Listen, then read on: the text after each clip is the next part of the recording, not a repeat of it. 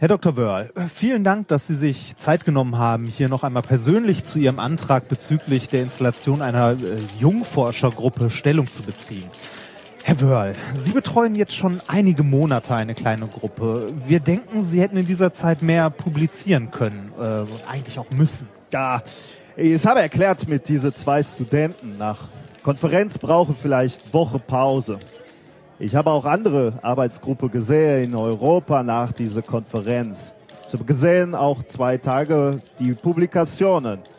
Ein Gruppenleiter ist nicht ein Idiot. Ein Gruppenleiter sehe, was passieren im Labor. In dieser AG, es waren zwei, drei oder vier Studenten, die waren schwach wie Flasche leer.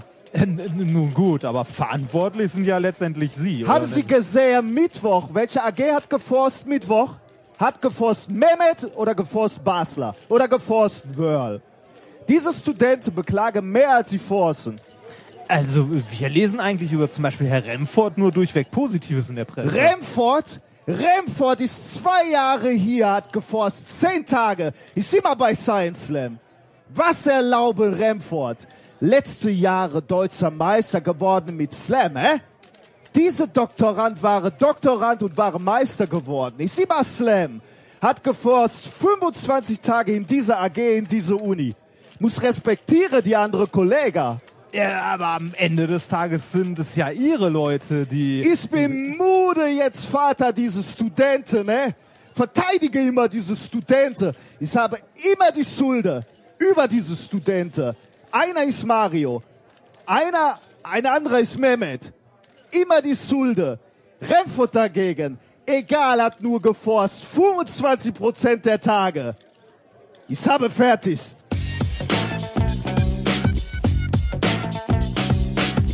If, if, you, if you base medicine on, on science, you cure people. If you base the design of planes on science, they fly. Um, if you base the design of rockets on science, they reach the moon.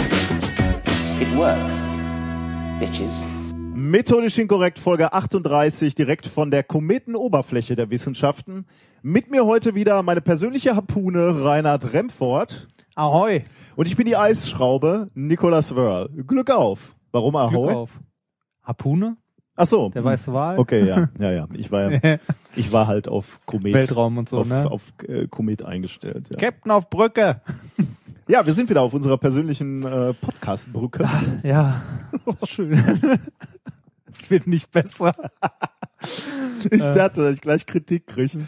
Ich versuche ja eine Überleitung nach der anderen zu machen und Ja. ähm, ja, wir sind wieder da. Es ist viel passiert, kann man sagen. Ja, sehr viel. Auch im Institut, aber auch drumherum. Wir hatten ja auch ein Leben, kann man sagen. Ja, ja. Wir haben etwas sehr Schönes, an sich sehr Schönes gemacht. Wir waren im Kino und zwar nicht alleine, sondern äh, es sind ein paar Leute unserem Rufe gefolgt und sind auch mit uns In die Lichtburg. in die schöne Lichtburg in Essen gegangen und äh, haben sich äh, mit uns den Film Interstellar angeguckt. ja. Ähm, Falls, Ja, ihr den, falls ihr den noch nicht gesehen habt, tut es nicht. ich, ich hatte nachher, ich hatte nachher ähm, ein bisschen schlechtes, also äh, um das abzuschließen, es waren eben auch Menschen gekommen, äh, die unserem Rufe äh, gefolgt äh, sind. Herzlichen Dank dafür, war sehr nett euch zu treffen. Ähm, ich rutschte dann nur immer tiefer in meinen Kinosessel, als ich merkte, der Film war anders, als ich ihn erwartet hatte. Deswegen wurde ich immer kleiner. Daraufhin sind wir nachher dann aus dem Kino raus und ich schrie meine ähm, meine Enttäuschung über diesen Film Beschämung. ins, ins, ins Internet quasi, Ja. nämlich bei Twitter. Worauf dann wiederum einige Leute ähm, mit Unverständnis reagierten und, und sagten, so schlimm wäre wäre er doch gar Das habe ich auch mitbekommen. Ich habe heute Morgen die 60. Folge von Flachbereich gehört. Die haben den auch besprochen und die finden den auch nicht so schlimm. Ich habe daraufhin dann, äh, ich bin ja durchaus kritikwürdig, ich habe dann nochmal meine, meine Kritik und meine Enttäuschung hinterfragt. Und? Ja,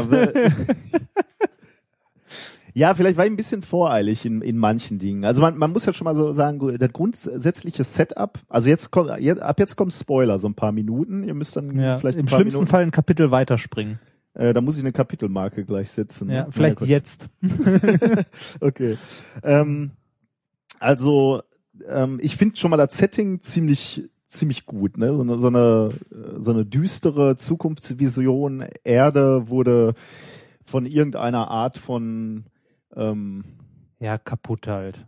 Kaputt kann man von, nicht von mehr Kaputtheit über über über leben. Ja. äh, übermannt und jetzt wächst da im Wesentlichen nichts mehr an Landwirtschaft Ja. Zeug. Also die bemühen sich zwar noch, aber im Wesentlichen wächst da nichts mehr, also suchen sie sich eine andere. Gibt auch eigentlich keine Regierung mehr, also so großartig und Militär, alles weg, ist alles ein eine einzige, ja doch eine Regierung gibt's noch, aber ist alles so so noch, so agrarmäßig. Das ist das Entscheidende und das finde ich auch wieder eine sehr sehr tolle äh, Gedanke. Ne?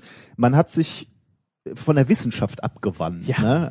äh, weil, weil deshalb, deshalb operiert die NASA ja auch im Untergrund. und in den Schulbüchern steht offiziell, dass die Mondlandung nur ein Hoax war und Ja. ähm, und nie stattgefunden hat. Endlich haben sie mal die Wahrheit. Und Nee, äh, aber der- der- das der- finde ich ja grundsätzlich, also äh, das ist ja eine eine tolle äh, Dystopie, die Vorstellung einer Gesellschaft, die sich von der Wissenschaft und Rationalität abgewandt hat und eigentlich, wie du sagst, nur noch so eine Agrargesellschaft ist und halt irgendwie versucht, so über die Runden zu Bis kommen. dahin fand ich den Film auch noch richtig gut. Ja, dann äh, dann treffen sie irgendwo in einer Wüste. Das ist ja das Schönste. Ne? Also ähm, wir sind ja im Spoiler-Teil. Ne? Äh, Matthew McConaughey findet im Schlafzimmer seiner Tochter eine Gravitationsanomalie, äh, eine Anomalie. Anomalie, genau, die äh, im Binärcode, äh, er kann im Binärcode des, Stau des Staubes lesen und sieht, ah, Koordinaten. das, da dachte ich mir so, ja komm, okay, kann mal sein, kleine Schwäche. Dann fahren sie durch die Gegend, die ganze Nacht, seine Tochter hat sich mit an Bord geschlichen, fahren, fahren, fahren und kommen nachts an, landen vor einem Zaun. Dann nimmt er den Bolzenschneider, versucht diesen Zaun durchzuschneiden, Lichter gehen an und wer ist es? Die NASA. Die NASA. Die Renegades. Das sind ja so, Ja. Äh, ja, im Verborgenen operierende NASA. Ja, ne? Weil keiner mag mehr die NASA. Genau, und die niemand will Forschung. dafür ja Geld Ja. ausgeben und so. Deswegen müssen sie da heimlich bauen. Ja. Sie waren aber nicht ganz unerfolgreich, kann man sagen, denn sie haben äh, im Wesentlichen ein Raumschiff gebaut, was durch ein Wurmloch in eine andere Galaxie Ja. flitzen kann. Genau. Dafür brauchen sie allerdings diesen Mann, den sie per Gravitationsanomalie dahin gelockt haben. Genau. Der ist nämlich äh, ähm, Farmer, aber eigentlich Ingenieur und, Und Pilot, Pilot. und eigentlich auch noch Physiker. Ja, also das Beste aus allen Welten, kann man Ja. sagen. Ähm, ja, und der fliegt dann durch dieses Wur- Wurmloch, ne? Da, Genau. Da- Da, da ist noch so, ach ja, komm, ja, da, da, da wird's dann für mich ein bisschen schwierig, weil erstens verstehe ich nicht ganz genau, die suchen ja, also im Wesentlichen suchen die ja nach einer neuen, nach bewohnbaren Planeten, um irgendwie die Menschheit dahin zu bringen. genau, ja. Warum suchen die sich ein Sonnensystem aus, wo ein fettes schwarzes Loch rumwabert? Weil die Alternative ist halt im näheren Umkreis ist nix und da ist gerade ein Wurmloch. Ach so, okay, die haben keine Wahl, die müssen Ja. dahin. Ach so, okay. Außerdem wurde das ja von denen, in Anführungszeichen, dahin. Das ist ja plötzlich erschienen, das Wurmloch. Dann verstehe ich nicht ganz, dann suchen sie als erstes das Planet auf, äh, den Planeten auf, der praktisch genau am Rand des schwarzen Loches Ja. ist. Warum? Ist doch schön da. Also ich meine, selbst wenn jetzt Das eine, eine paradiesische Welt wäre, da kann man ja nun nicht hin. Also an, ans Rand eines, an den, an den Rand eines schwarzen Lochs, da willst du doch nicht sein. Ja, nicht, also die Zeit vergeht langsamer. Ja, Ist aber halt da hast ja nichts für von. dich. ja, ja, es ist eine gute Also da, Frage. da wurde es dann etwas. den hätte, ähm, ja, den hätte man weglassen können. Aber dadurch hatte man ja diesen wunderschönen Zeitsprung drin. ja, den fand ich okay. auch noch gut. Den fand ich Da- auch ganz gut. Das fand ich auch noch gut. Also die sind in der Nähe des schwarzen Lochs, die Zeit vergeht langsamer da und alles um sie herum. Als sie wieder zurückkommen, sind 23 Jahre vergangen. Seine Tochter ist erwachsen und Wissenschaftlerin geworden. Mhm. Die, äh, die, das Vorauskommando, was mal losgeschickt wurde, also bevor hier unser Ja. Titelheld da hingeflogen ist, die waren jetzt schon relativ lange auf ihren Planeten, äh, die sie mal sich angeguckt Ja. haben und waren da entsprechend verzweifelt, weil halt die da äh, 16 Jahre alleine gesessen oder 25, wie lange? 16 Das Jahre? 23 Jahre waren die, 23 Jahre alleine rumgesessen haben und keiner kam. Deswegen waren die halt auch ein bisschen verzweifelt. Ähm, und und ja, das war ja dann nochmal für die Geschichte wichtig. Ach so, später, ne? Deswegen hat, hat der eine ja die zu, zu seinem Planeten gelockt, Dr. Man. der, Das geil, der, Name allein. Dr. Man. der Planet war zwar völlig unbewohnbar, aber die woll, von Dr. wollte, Man. der Beste. ja. Das sagen die auch ungefähr hundertmal. Er war der Beste von uns allen. Naja gut, ähm, finde ich jetzt eigentlich so rückschauend auch nicht so schlecht, diesen Plot. Ja, ist ja. Was dann wirklich ein bisschen abstrus ist und, und deswegen waren wir ja eigentlich da. Wir wollten uns. Man, man muss ja sagen, Ja, okay. bis, bis dahin ist alles noch okay. Ne? Es kann alles noch kommen. Hier Science Fiction, hier und da eine kleine Schwäche ist okay. Aber dann kommt der Punkt, wo es richtig abstrus wird, ähm, dass sie den Dr. Man dann finden und der so ein bisschen durchgedreht ist, weil er alleine war und äh, einfach nur zurück will, ohne Rücksicht auf Verluste. Soweit auch noch alles okay, finde ich. Wo richtig, richtig behämmert wird, wird dann die Idee, ich glaube, die Idee hat er auch noch, oder? Wir fliegen ins schwarze Loch. Ja, das hat er, ja. Ja. Und das ist halt insofern, wir waren jetzt ja wirklich äh, in dem Kinofilm, weil wir ja wussten und auch hier an, angekündigt haben, dass eben ein Physiker daran beteiligt Ja. gewesen ist, bei dem Design dieser schwarzen Löcher und Für mehr aber auch nicht. und der Wurmloch. Genau. Und ich, das, das hat ein bisschen wehgetan, weil er war sicherlich nicht dran beteiligt. äh, wahrscheinlich haben sie ihm nicht mal gesagt, äh, übrigens, in den letzten zehn Minuten fliegen sie dann auch noch rein. ja. ja. Weil da- das war ein bisschen abstrus. Die sind halt ins schwarze Loch geflogen und konnten da halt sich bewegen, so. Und, Wir sind äh, halt reingeflogen, im Raumschiff ist nichts passiert, wurde nichts zusammengedrückt. knackte ein bisschen. So. Ja, er ist dann irgendwann ja auf die Rumpelte. geniale Idee gekommen, so als das Raumschiff so an, angefangen hat zu rumpeln und zu rattern, den Schleudersitz zu Da frage ich mich übrigens auch, warum hat ein Raumschiff einen Schleudersitz? ja. Kannst dir halt aussuchen, wo du stirbst. Ja. ja, und als er dann in diesem schwarzen Loch landet, äh, da, ja, weiß ich nicht. Man müsste, also ich, ich will es eigentlich gar nicht mehr erzählen, es ist abstrus, es ist behämmert. Ja, da, dann kommt halt noch eigentlich eine schöne Idee mit diesen mehrdimensionalen Räumen, äh, die abgebildet werden auf den dreidimensionalen der Menschen. Eigentlich auch eine schöne Idee, aber natürlich da ein bisschen richtig beschissen umgesetzt mit hast du die Quantendaten. Der sammelt dann irgendwelche, irgendwelche mysteriösen Quantendaten, die er durch eine Raumzeitanomalie äh, mit einem Sekundenzeiger seiner Tochter übermittelt, die dann mit diesen Quantendaten diese Gleichungen lösen kann und die Menschheit rettet. Und er kommt doch noch zurück. ja. Also ähm, Ich fand den Scheiße, den Film tut mir leid. du änderst deine Meinung Nee, ich nicht. ändere ne? meine Meinung nicht. Ich fand den scheiß. Also, Also ich, ich- ich fand, ich fand den auch, wenn man mal von diesen ganzen hanebüchenden Geschichten absieht, fand ich den nicht unterhaltsam genug dafür. Ja, allerdings ist das vielleicht auch der Grund, dass wir da ein bisschen zu kritisch dann an diese physikalischen äh, Phänomene rangegangen sind, finde ich. Weil ich habe mir nachher überlegt, vielleicht wäre das sogar ganz ordentliches Popcorn-Kino gewesen. Aber wenn du nicht so ganz die Quantendaten hinterfragst, wie wir,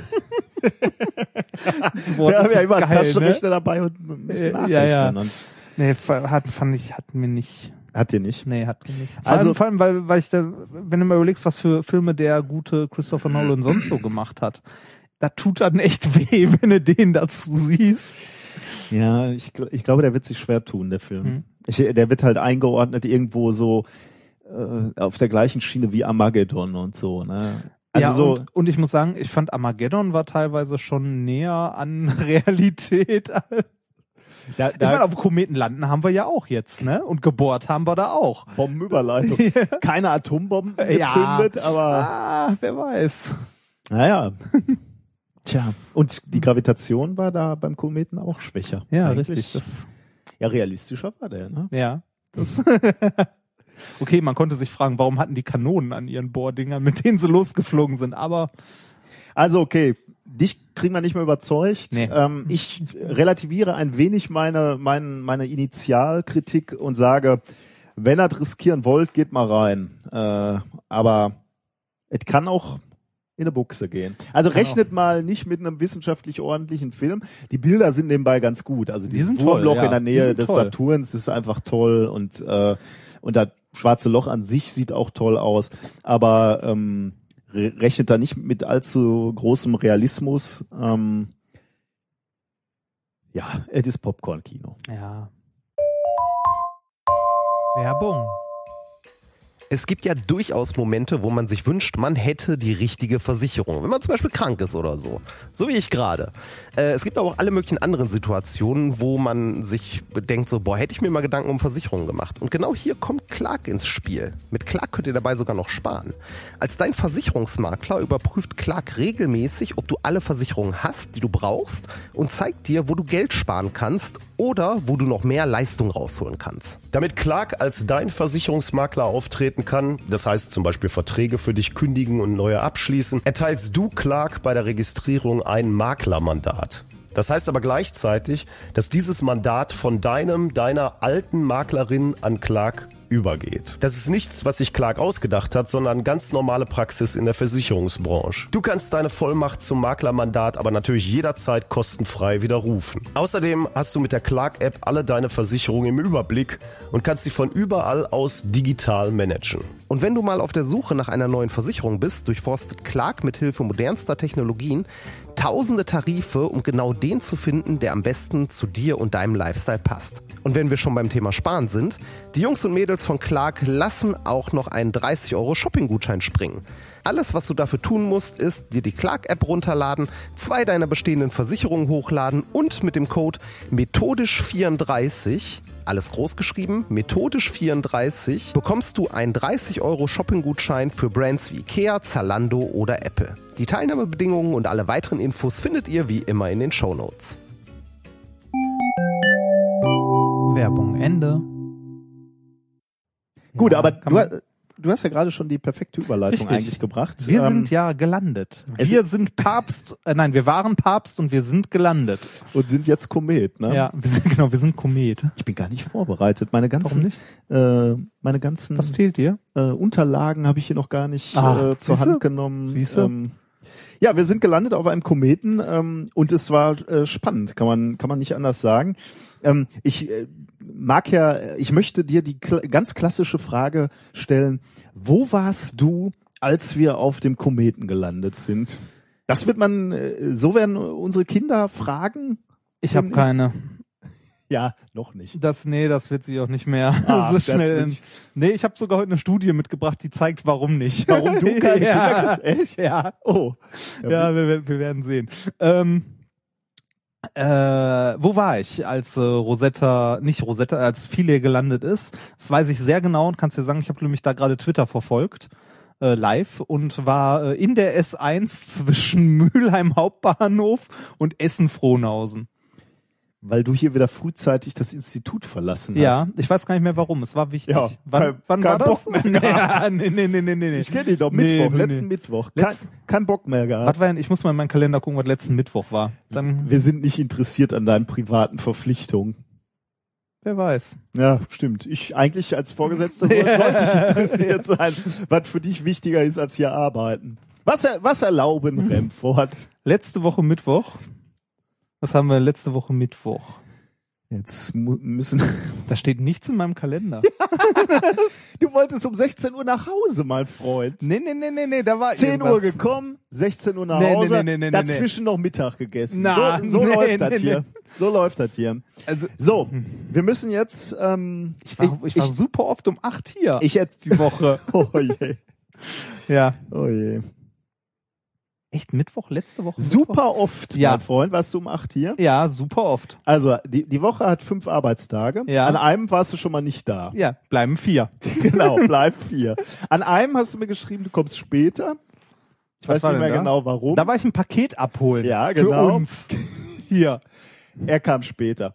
So, aus dem super Bleiben drei. oft. Nee, zwei. Wieso zwei? Also drei. ja. Drei. Gut. Immer noch die Mehrzahl der Wochentage. Dies, diesen Kleinkrieg hier um, um die Arbeitszeit vom Herrn Remford, ob, ob er ob er mehr als 20 Stunden arbeitet oder nicht, klären wir nach der Sendung. Ähm, ich möchte ja aber noch meine Geschichte warst du denn? Genau, ja. Ich äh, saß hier am Schreibtisch und habe ein, eine Projektskizze geschrieben, die am Freitag fertig werden musste. Und da hatte ich gute Gelegenheit, die ganze Zeit zu schreiben und dabei ESA zu gucken, diesen Livestream ESA. Ne? Und dann landete ja der, der Lander zu einer gewissen Zeit und man wusste ja so knappe 30 Minuten später kommt hier das Signal an, ja, ich bin gelandet. Ja. Fünf Minuten vor Ablauf dieses, äh, dieses Zeitraums kling- klingelt hier mein Telefon und äh, eine unserer Doktorandinnen äh, ist dran und fragt, ob ich mal kurz ins Labor kommen kann. Daraufhin Ja. sage ich, ist es denn wichtig? Daraufhin sagt sie, ja, es ist wichtig. Ich würde gerne die Anlage neu starten. Oder nein, das hat sie nicht gesagt. Äh, es geht um die Anlage. Und ich dachte also, die Anlage läuft und ich muss da hinkommen, um zu gucken. Äh, Weil halt dringend. weil, weil dringend und äh, sie kann ja schlecht mit der Anlage hier hinkommen. Das sind ja riesige Anlagen. Also bin ich zum Labor gelaufen, stellte dort fest, es geht nicht um die Anlage, es geht um eine Probe, auf die ich gucken soll, also die man auch hierhin hätte tragen können zu mir. Ich habe drauf geguckt, habe die Situation beurteilt und bin dann schnell wieder hier hingerannt und, Und sah die? Sektkorken Ah. knallen und die Leute klatschen. Ich kann also ruhigen Gewissens sagen, liebe Steuerzahler da draußen, mit eurem Steuergeld habe ich mich um meine Forschung gekümmert und nicht um die Forschung, die im Internet lief. Doch schön. Nein, es war scheiße. ich habe mich sehr geärgert. Äh, naja, man kann nicht alles haben. Ne? Man kann nicht alles haben. Was, warst du denn genauso bewegt Oder- wie ich von dieser Landung? Ich habe mich, ich hab mich gefreut, ja. Also ich habe mich gefreut, dass es doch noch funktioniert hat, weil es ja teilweise zwischendurch nicht so gut aussah. Ja, ähm, also ähm, das ist schon äh, interessant, äh, dass du dazu sagst. Ähm, auch auch wie es kommuniziert wurde. Ne? Also ich, ich fand äh, fand nicht sehr schön, dass die Presse ähm, relativ bald äh, sehr negativ ähm, die, diese, dieses Ergebnis quasi äh, kommuniziert hat. Also ging, ging dir das auch so, dass du das Gefühl hattest, dass relativ viel Presse das in so ein äh, gescheitert Licht schieben wollte. Also ähm, ja, der Lander ist ja jetzt irgendwie nicht so, man weiß ja nicht, wo der ist und äh, der scheint ja auch nicht genug Sonne zu kriegen und so. Und ich hatte Also jetzt gerade am Schluss so mit genau, ja, ja. Ja, habe ich das Gefühl gehabt, als ich nämlich am, ähm, wann war es, Freitag oder so im Hotel saß, äh, kam ja diese Nachricht, dass halt Batterien langsam mal leer Mhm. sind ne, und der halt jetzt äh, in den Ruhezustand geht, um auf wieder Sonne zu warten und dann eventuell nochmal hochzufahren. Äh, da lief auf, ich glaube, NTV war es oder so, unten durch Kontakt zu Filet abgerissen. Was ja nebenbei immer geplante äh, Abreißer waren, in Anführungsstrichen, weil, weil halt auch, auch, auch Rosetta um den Kometen ging Ja. und, und halt im, im Funkschatten war quasi. Da war, ja, da, da wurde es wirklich so dargestellt wie gescheitert. Also mir, mir war die, das bei dieser Berichterstattung auch schon hier so aufgefallen, dass ich immer das Gefühl hatte, die Wissenschaftler müssen sich ständig rechtfertigen, so, äh, Ja, ich meine, guck dir die mal an. ja, da kommen, da kommen wir ja gleich noch drauf. Ja. Aber so richtig aufgefallen ist mir das erst, als ich am Wochenende bei meiner Mutter war und meine Mutter sagte, da ist das Ding in zehn Jahre unterwegs und jetzt gar nix. Äh, Da sage ich Mutter, hä? Also gar nichts kann man jetzt nicht sagen. Rosetta fliegt immer noch um den Kometen und, und misst, nimmt, nimmt Daten auf. Filet ist gelandet, hat Daten gesammelt. Jedes Messinstrument hat einmal gemessen. Daten wurden noch übertragen. Äh, jetzt erstmal schläft das Ding. Könnte ja nochmal sein, dass es nochmal aufwacht, wenn, wenn, Ja. wenn wir der Sonne wieder näher kamen. Überhaupt, das Ding ist zehn Jahre hinterher geflogen, hat dann getroffen und ist auch noch gelandet und dabei nicht kaputt gegangen. Hat dabei Fotos gesendet, hat dabei Messdaten aufgenommen. Aber was bei meiner Mutter ankommt, ist abgestürzt. Ja. Scheiße. Ist alles. ja. Also das, äh, da, da musste ich natürlich dann erstmal bei meiner äh, Mutter Überzeugungsarbeit leisten. Ähm, und das hat mich schon traurig gemacht, dass das irgendwie ähm, ungünstig kommuniziert wurde, muss ich sagen. Also man hätte vielleicht von vornherein etwas mehr darstellen müssen, da das eigentlich nur so ein Bonus ist, wenn das Ding überhaupt landet quasi Ja. und Daten sammelt und nicht äh, Gar nicht erwähnen, dass dann noch einer. Ja, das genau. ist, ne, irgendwann so, übrigens, wir sind auch gelandet.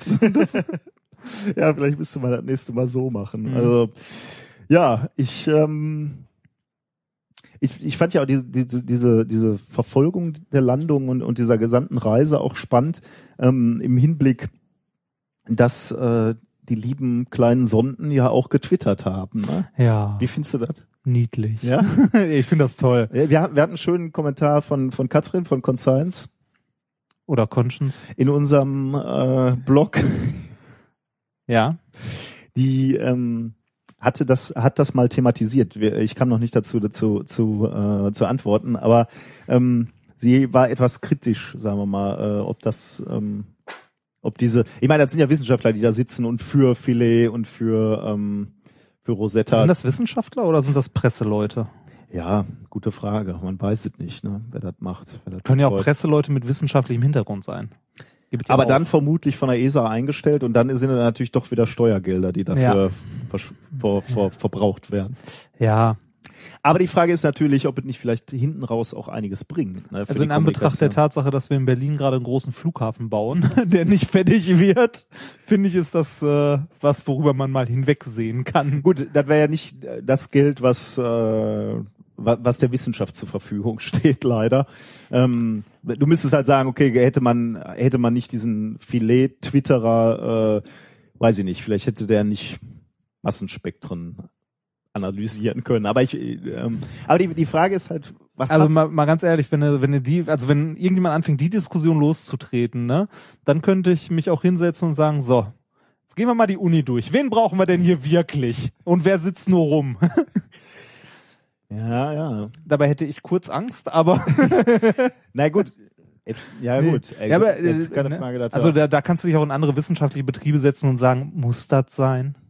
Ja, man, man sollte sich hier bei dieser, bei dieser Kommunikation sollte man sich fragen, äh, bringt's was? Ne? Also ich könnte mir schon vorstellen, also die, dieser Medienrummel und der Interesse an dieser Landung äh, weit über die Grenzen der, äh, der Wissenschaftler hinaus, äh, finde ich tatsächlich einen sehr schönen Erfolg. Nee, Finde ich auch also, super. Das ist Dass da ganz Deutschland oder ganz Europa daran teilgenommen hat und sich dafür begeistern konnte, finde ich, finde ich wirklich toll, muss ich sagen. Ähm, und dann ist natürlich die Frage, okay, welchen welchen Einfluss hat hat äh, Filet und und Rosetta und und die Tweets, die die beiden austauschen. Ähm, und muss man vielleicht sogar Sorge haben, dass es Leute wirklich gibt, die glauben, dass wirklich da diese Sonden äh, kommunizieren. Ähm, aber ich weiß nicht, also wenn man wenn, man es wirklich schafft, dass sogar Kinder das vielleicht ganz äh, interessiert verfolgen. Ja, dass es überhaupt jemand interessiert verfolgt. Aber Ich finde das, äh, wie du schon richtig sagst, es gibt im Ganzen so ein bisschen Persönlichkeit. ein Gesicht. ne? Ja, genau. Und äh, das halt interessanter zu verfolgen, als jetzt sich einfach nur blanke Daten anzugucken. Das ist halt, nee. Ist ja so ein bisschen wie bei uns hier, ne? Wir könnten ja auch nur die Forschung besprechen, Richtig. machen wir aber nicht. Wir geben dem Ganzen auch noch ein Gesicht. Ich gehe auch gleich schlafen. Zwei- Wenn die Sonne wieder rauskommt, dann. Ein sehr trauriges Gesicht. ja, mein Gott. Gesicht ist Gesicht. Naja, aber ich glaube, das ist so, um, um, um dafür Interesse zu entwickeln, ist das schon, schon ganz spannend. Ja, das äh, denke ich auch. Wir müssen natürlich im Zuge der Rosetta-Landung Ja. müssen wir noch ein Thema ansprechen. Ja. Ne? Ein Skandal. Skandal oder Skandalin, bitte. Ja, wir müssen hier aufpassen. Ja, Ähm, ganz dünnes Eis jetzt. Shirtgate oder Shirtstorm, wie ich besonders äh, gut finde. Äh, es ist was Schreckliches passiert. Unglaublich schrecklich. Ähm, Ich, ich muss sagen, da wäre es mir lieber, natürlich lieber gewesen, wenn diese Sonde unterwegs irgendwo verglüht wäre, als dass jemand sich mit so einem T-Shirt oder so einem Hemd ins Fernsehen traut oder halt in die Öffentlichkeit. wir müssen jetzt mal kurz äh, Also für die Leute, die nicht Genau, mitbekommen ja. haben. Ne? äh, Ähm. ihr Glücklichen, die das nicht mitbekommen habt. Also ähm, der Man muss mal, ich finde, man muss das Ganze in den Rahmen packen, ne? Also dieses dieses Team, ähm, unter anderem unter der Lei- Leitung auch, ne, von Matt Taylor, hat jahrelang dran gearbeitet, viel gerechnet, äh, viel gebaut und geplant und hat es geschafft, nach zehn Jahren Raumflug mit einer Sonde auf einem Kometen zu landen und da auch noch Messungen vorzunehmen. Das ist das erste Mal, dass das der Menschheit irgendwie gelungen ist. Und die erste Landung oder das erste, sagen wir mal, größere Ereignis nach hier die ganzen Mars, das ganze Marsgezeugs und so, ähm, das halt so mondlandungsmäßig mal wieder irgendwie wirklich, wo man sagen kann, so krass, cool. Das haben die geschafft und so, ne? das wäre alles Das, toll, das wäre alles toll, wenn wenn der Herr Matt Taylor nicht ein, dieser tätowierte Assi, schön das aus deinem Ja. Mund zu hören. dieser, wenn dieser tätowierte Assi, der immer, also der schon, wenn man die äh, Historie mal länger zurückguckt, immer Hawaii-Hemden trägt. Aber eben nicht mit nackten Frauen. genau, äh, die waren ja nicht mal nackt, die waren halbnackt. Ja. Die waren also so Pin-Up-Girl-mäßig, äh, äh, spärlichst ja, bekleidet. spärlichst bekleidete Frauen auf diesem Hemd Ja. mit abgebildet waren. Das ist natürlich ein Problem. Ich habe ähm, ja, ich, ich also sagen wir mal so, ich habe morgens ähm, die, so eine der allerersten Übertragungen von ESA gesehen und da war er auch äh, im Bild und hat ein Interview gegeben und ich habe dieses Hemd gesehen und mein mein erster Gedanke war tatsächlich auch ehrlich, also das Ding ziehst du an dem größten und wichtigsten Tag deiner deiner Karriere an. Ähm, ich meine, das ist ja schon klar, dieses Bild geht halt äh, kulturübergreifend um die Welt. Ne? Also äh, das wirst du halt auch in, in Kulturkreisen zu sehen kriegen, die vielleicht jetzt nicht unbedingt so drauf stehen, nackte Frauenkörper ähm, sich Ja. anzugucken. Nee, das kann man so auch nicht sagen. Nee. Ne? Ähm, äh, darzustellen, so muss man sagen. Ähm, also mein, mein allererster Gedanke war auch, Hm, also das würde ich würde ich jetzt nicht anziehen so äh, zu, zu diesem Tag, wo ich vor vor Millionen spreche. Äh, auf der anderen Seite habe ich dann halt gedacht, gut, ist seine Entscheidung. Jetzt muss man dazu noch als Hintergrundinformation sagen, dieses Hemd war von einer sehr guten Freundin von ihm geschneidert worden, also von einer Frau. Äh, die hat dieses Hemd geschneidert und ihm zum Geburtstag geschenkt. Und diese junge Frau, die, die halt ihr Geld damit verdient, äh, äh, Hemden, also persönliche Hemden sozusagen zu schneidern, ähm, war an dem Morgen den Tränen nah, weil sie so stolz war, dass äh, der Matt sich für diesen besonderen Tag dieses Hemd ausgesucht hat. Super cool. Also Ja. Kann man. eben mal ganz Ja, und, also wenn- aber jetzt, jetzt müssen wir kurz, ich- wenn- kurz diesen Bogen zu Ende. Was dann natürlich passierte, war, dass zwei, drei Leute auf Twitter ja Krawallfeministinnen, die es auf Twitter reichlich gibt. äh, haben dann äh, bemängelt, dass dieses äh, Hemd äh, signalisieren würde, wie oder wie wie akzeptiert Frauen in der Wissenschaftswelt sind. Und ähm, darüber ähm, ja, brannte dann ein gewisser Sturm los. Ähm, ja, wie nähern wir uns jetzt diesem heiklen? Also ich, ich habe dazu diverse Tweets gesehen, unter anderem äh, twitterte auch von einer Frau übrigens, äh, die twitterte ein Bild von einem äh, Hawaii-Shirt, auf dem äh, halbnackte Männer abgebildet waren mit Surfbrettern in ja, der das Hand. geht, würde Ja, ich sagen. ne? und die meinte dann auch so, also die hat dann auch so geschrieben so, was zur Hölle habt ihr für ein Problem? Und äh, genau das, also das ist auch, also meine Meinung zu dem Thema ist auch, was zur Hölle habt ihr für ein Problem? Ich verstehe das nicht. Ja, ich die kann, Sexualisierung der Frau. äh, mi, mi, mi, mi. Äh, ma, tut mir leid. Also kann ich nicht ver Also es ist, es ist jetzt nicht so, dass der ein T-Shirt anhatte, wo Pornos drauf abgedruckt waren oder so. Also bitte. Ich meine, nicht, nee, aber Pin-Ups. äh, ähm, Also, ähm, mal ganz ehrlich, hätte, hätte der ein Shirt getragen, wo Männer so abgebildet sind, wäre das genauso ein Problem gewesen?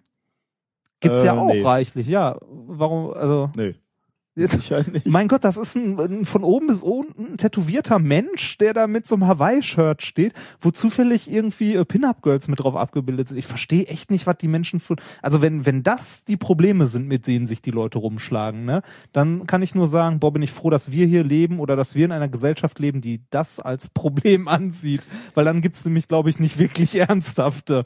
Also es, es, es gibt natürlich ähm, äh, Feminismus, der okay ist und gut ist und so weiter und auch äh, die Gleichberechtigung super wichtig ist, dass die Leute endlich mal gleich viel verdienen für gleiche Jobs und so weiter.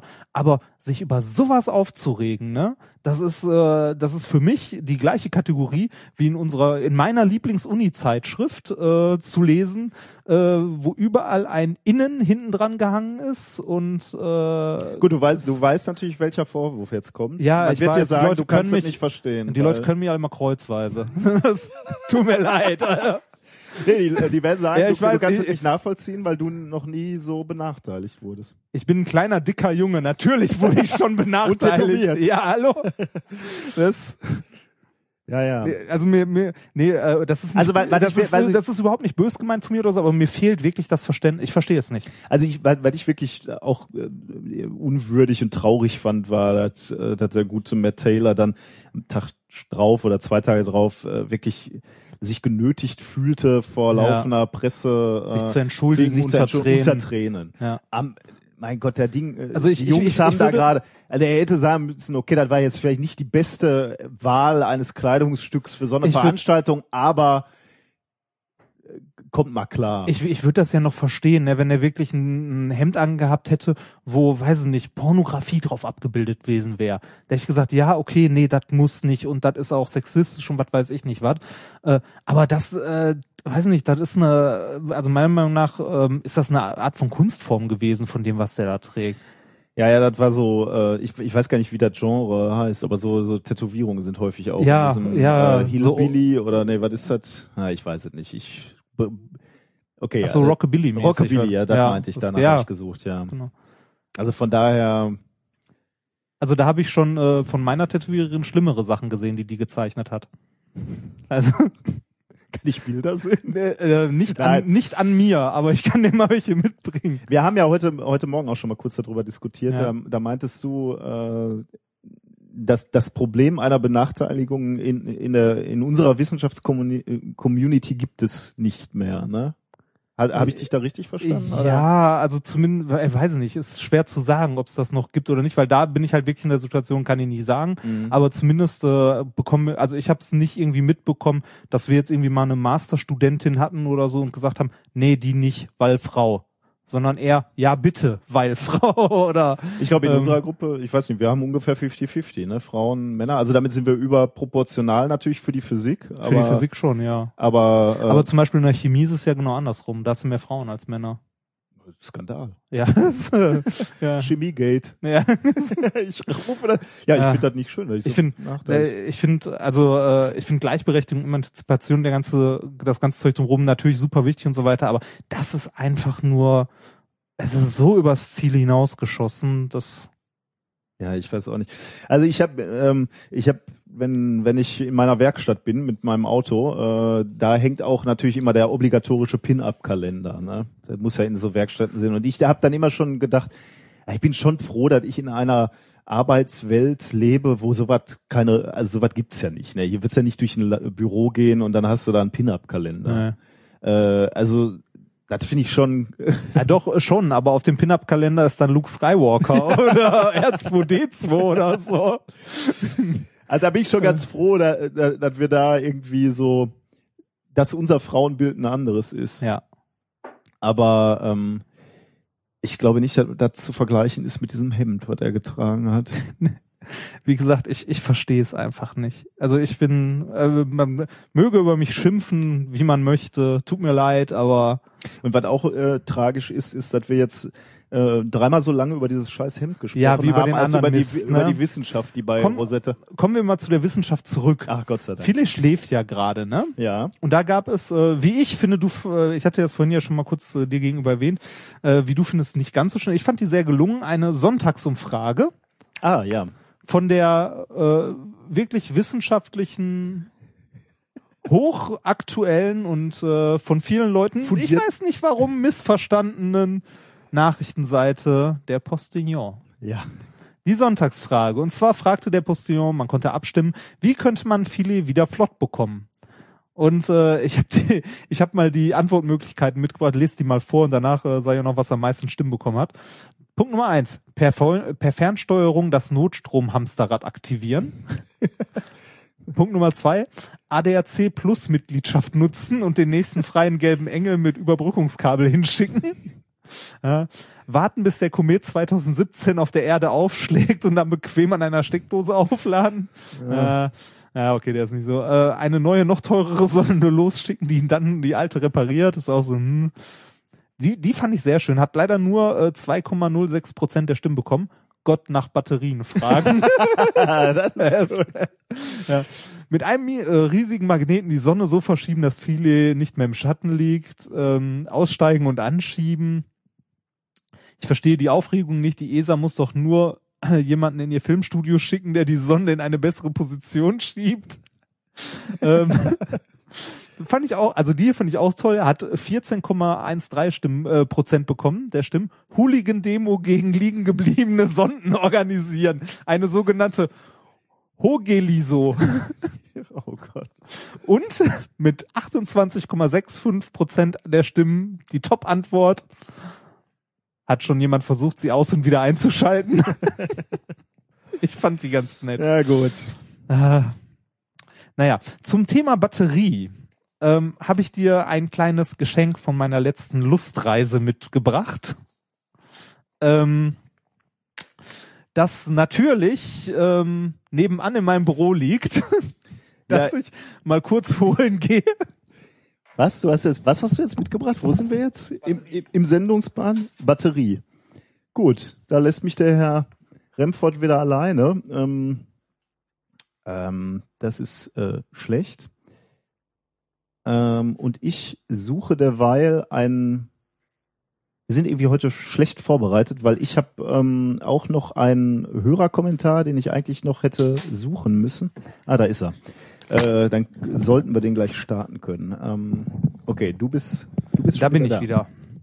So, ich habe, äh, ich war ja am Wochenende äh, einen Vortrag halten, einen kurzen, beim fünfjährigen Jubiläum der äh, Experimenta in Heilbronn.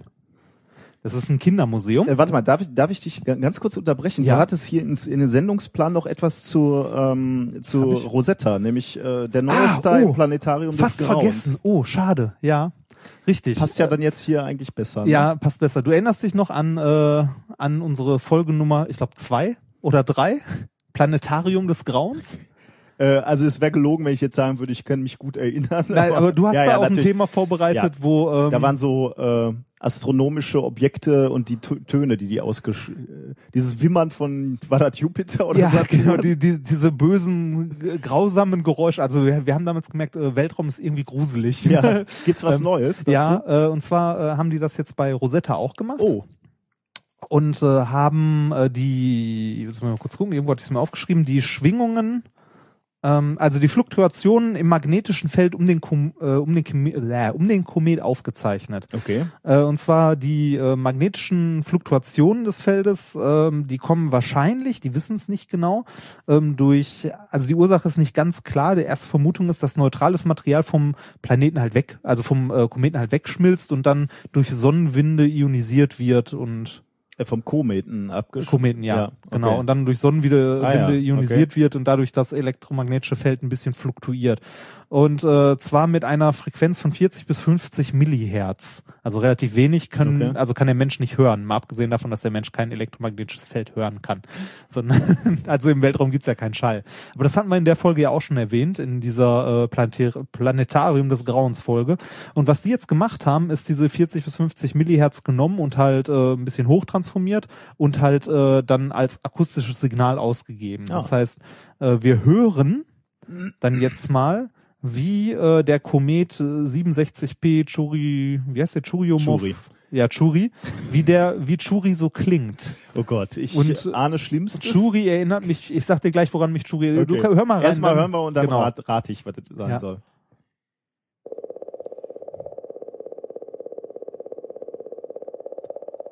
Äh, das ist es schon, ne? Das ist es, ja.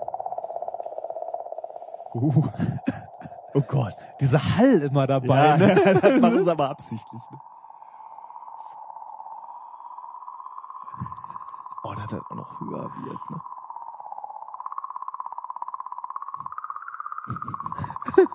Das ist schon fies, oder? Es kommt näher. Boah, überleg mal, du bist Rosetta, fliegst da rum und dann schicken sie dich auf so einen Psychokometen. Ja, das kannst du auch jetzt, das wird nicht mehr anders.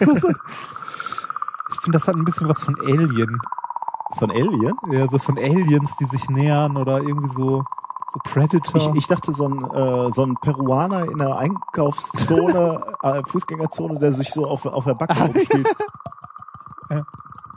Stimmt. Davon könnte Aber sehr schnell und sehr gekonnt. Ne? Ja. Ich finde, das hat so was Gruseliges. Ich finde, das hat auch wieder was sehr Gruseliges.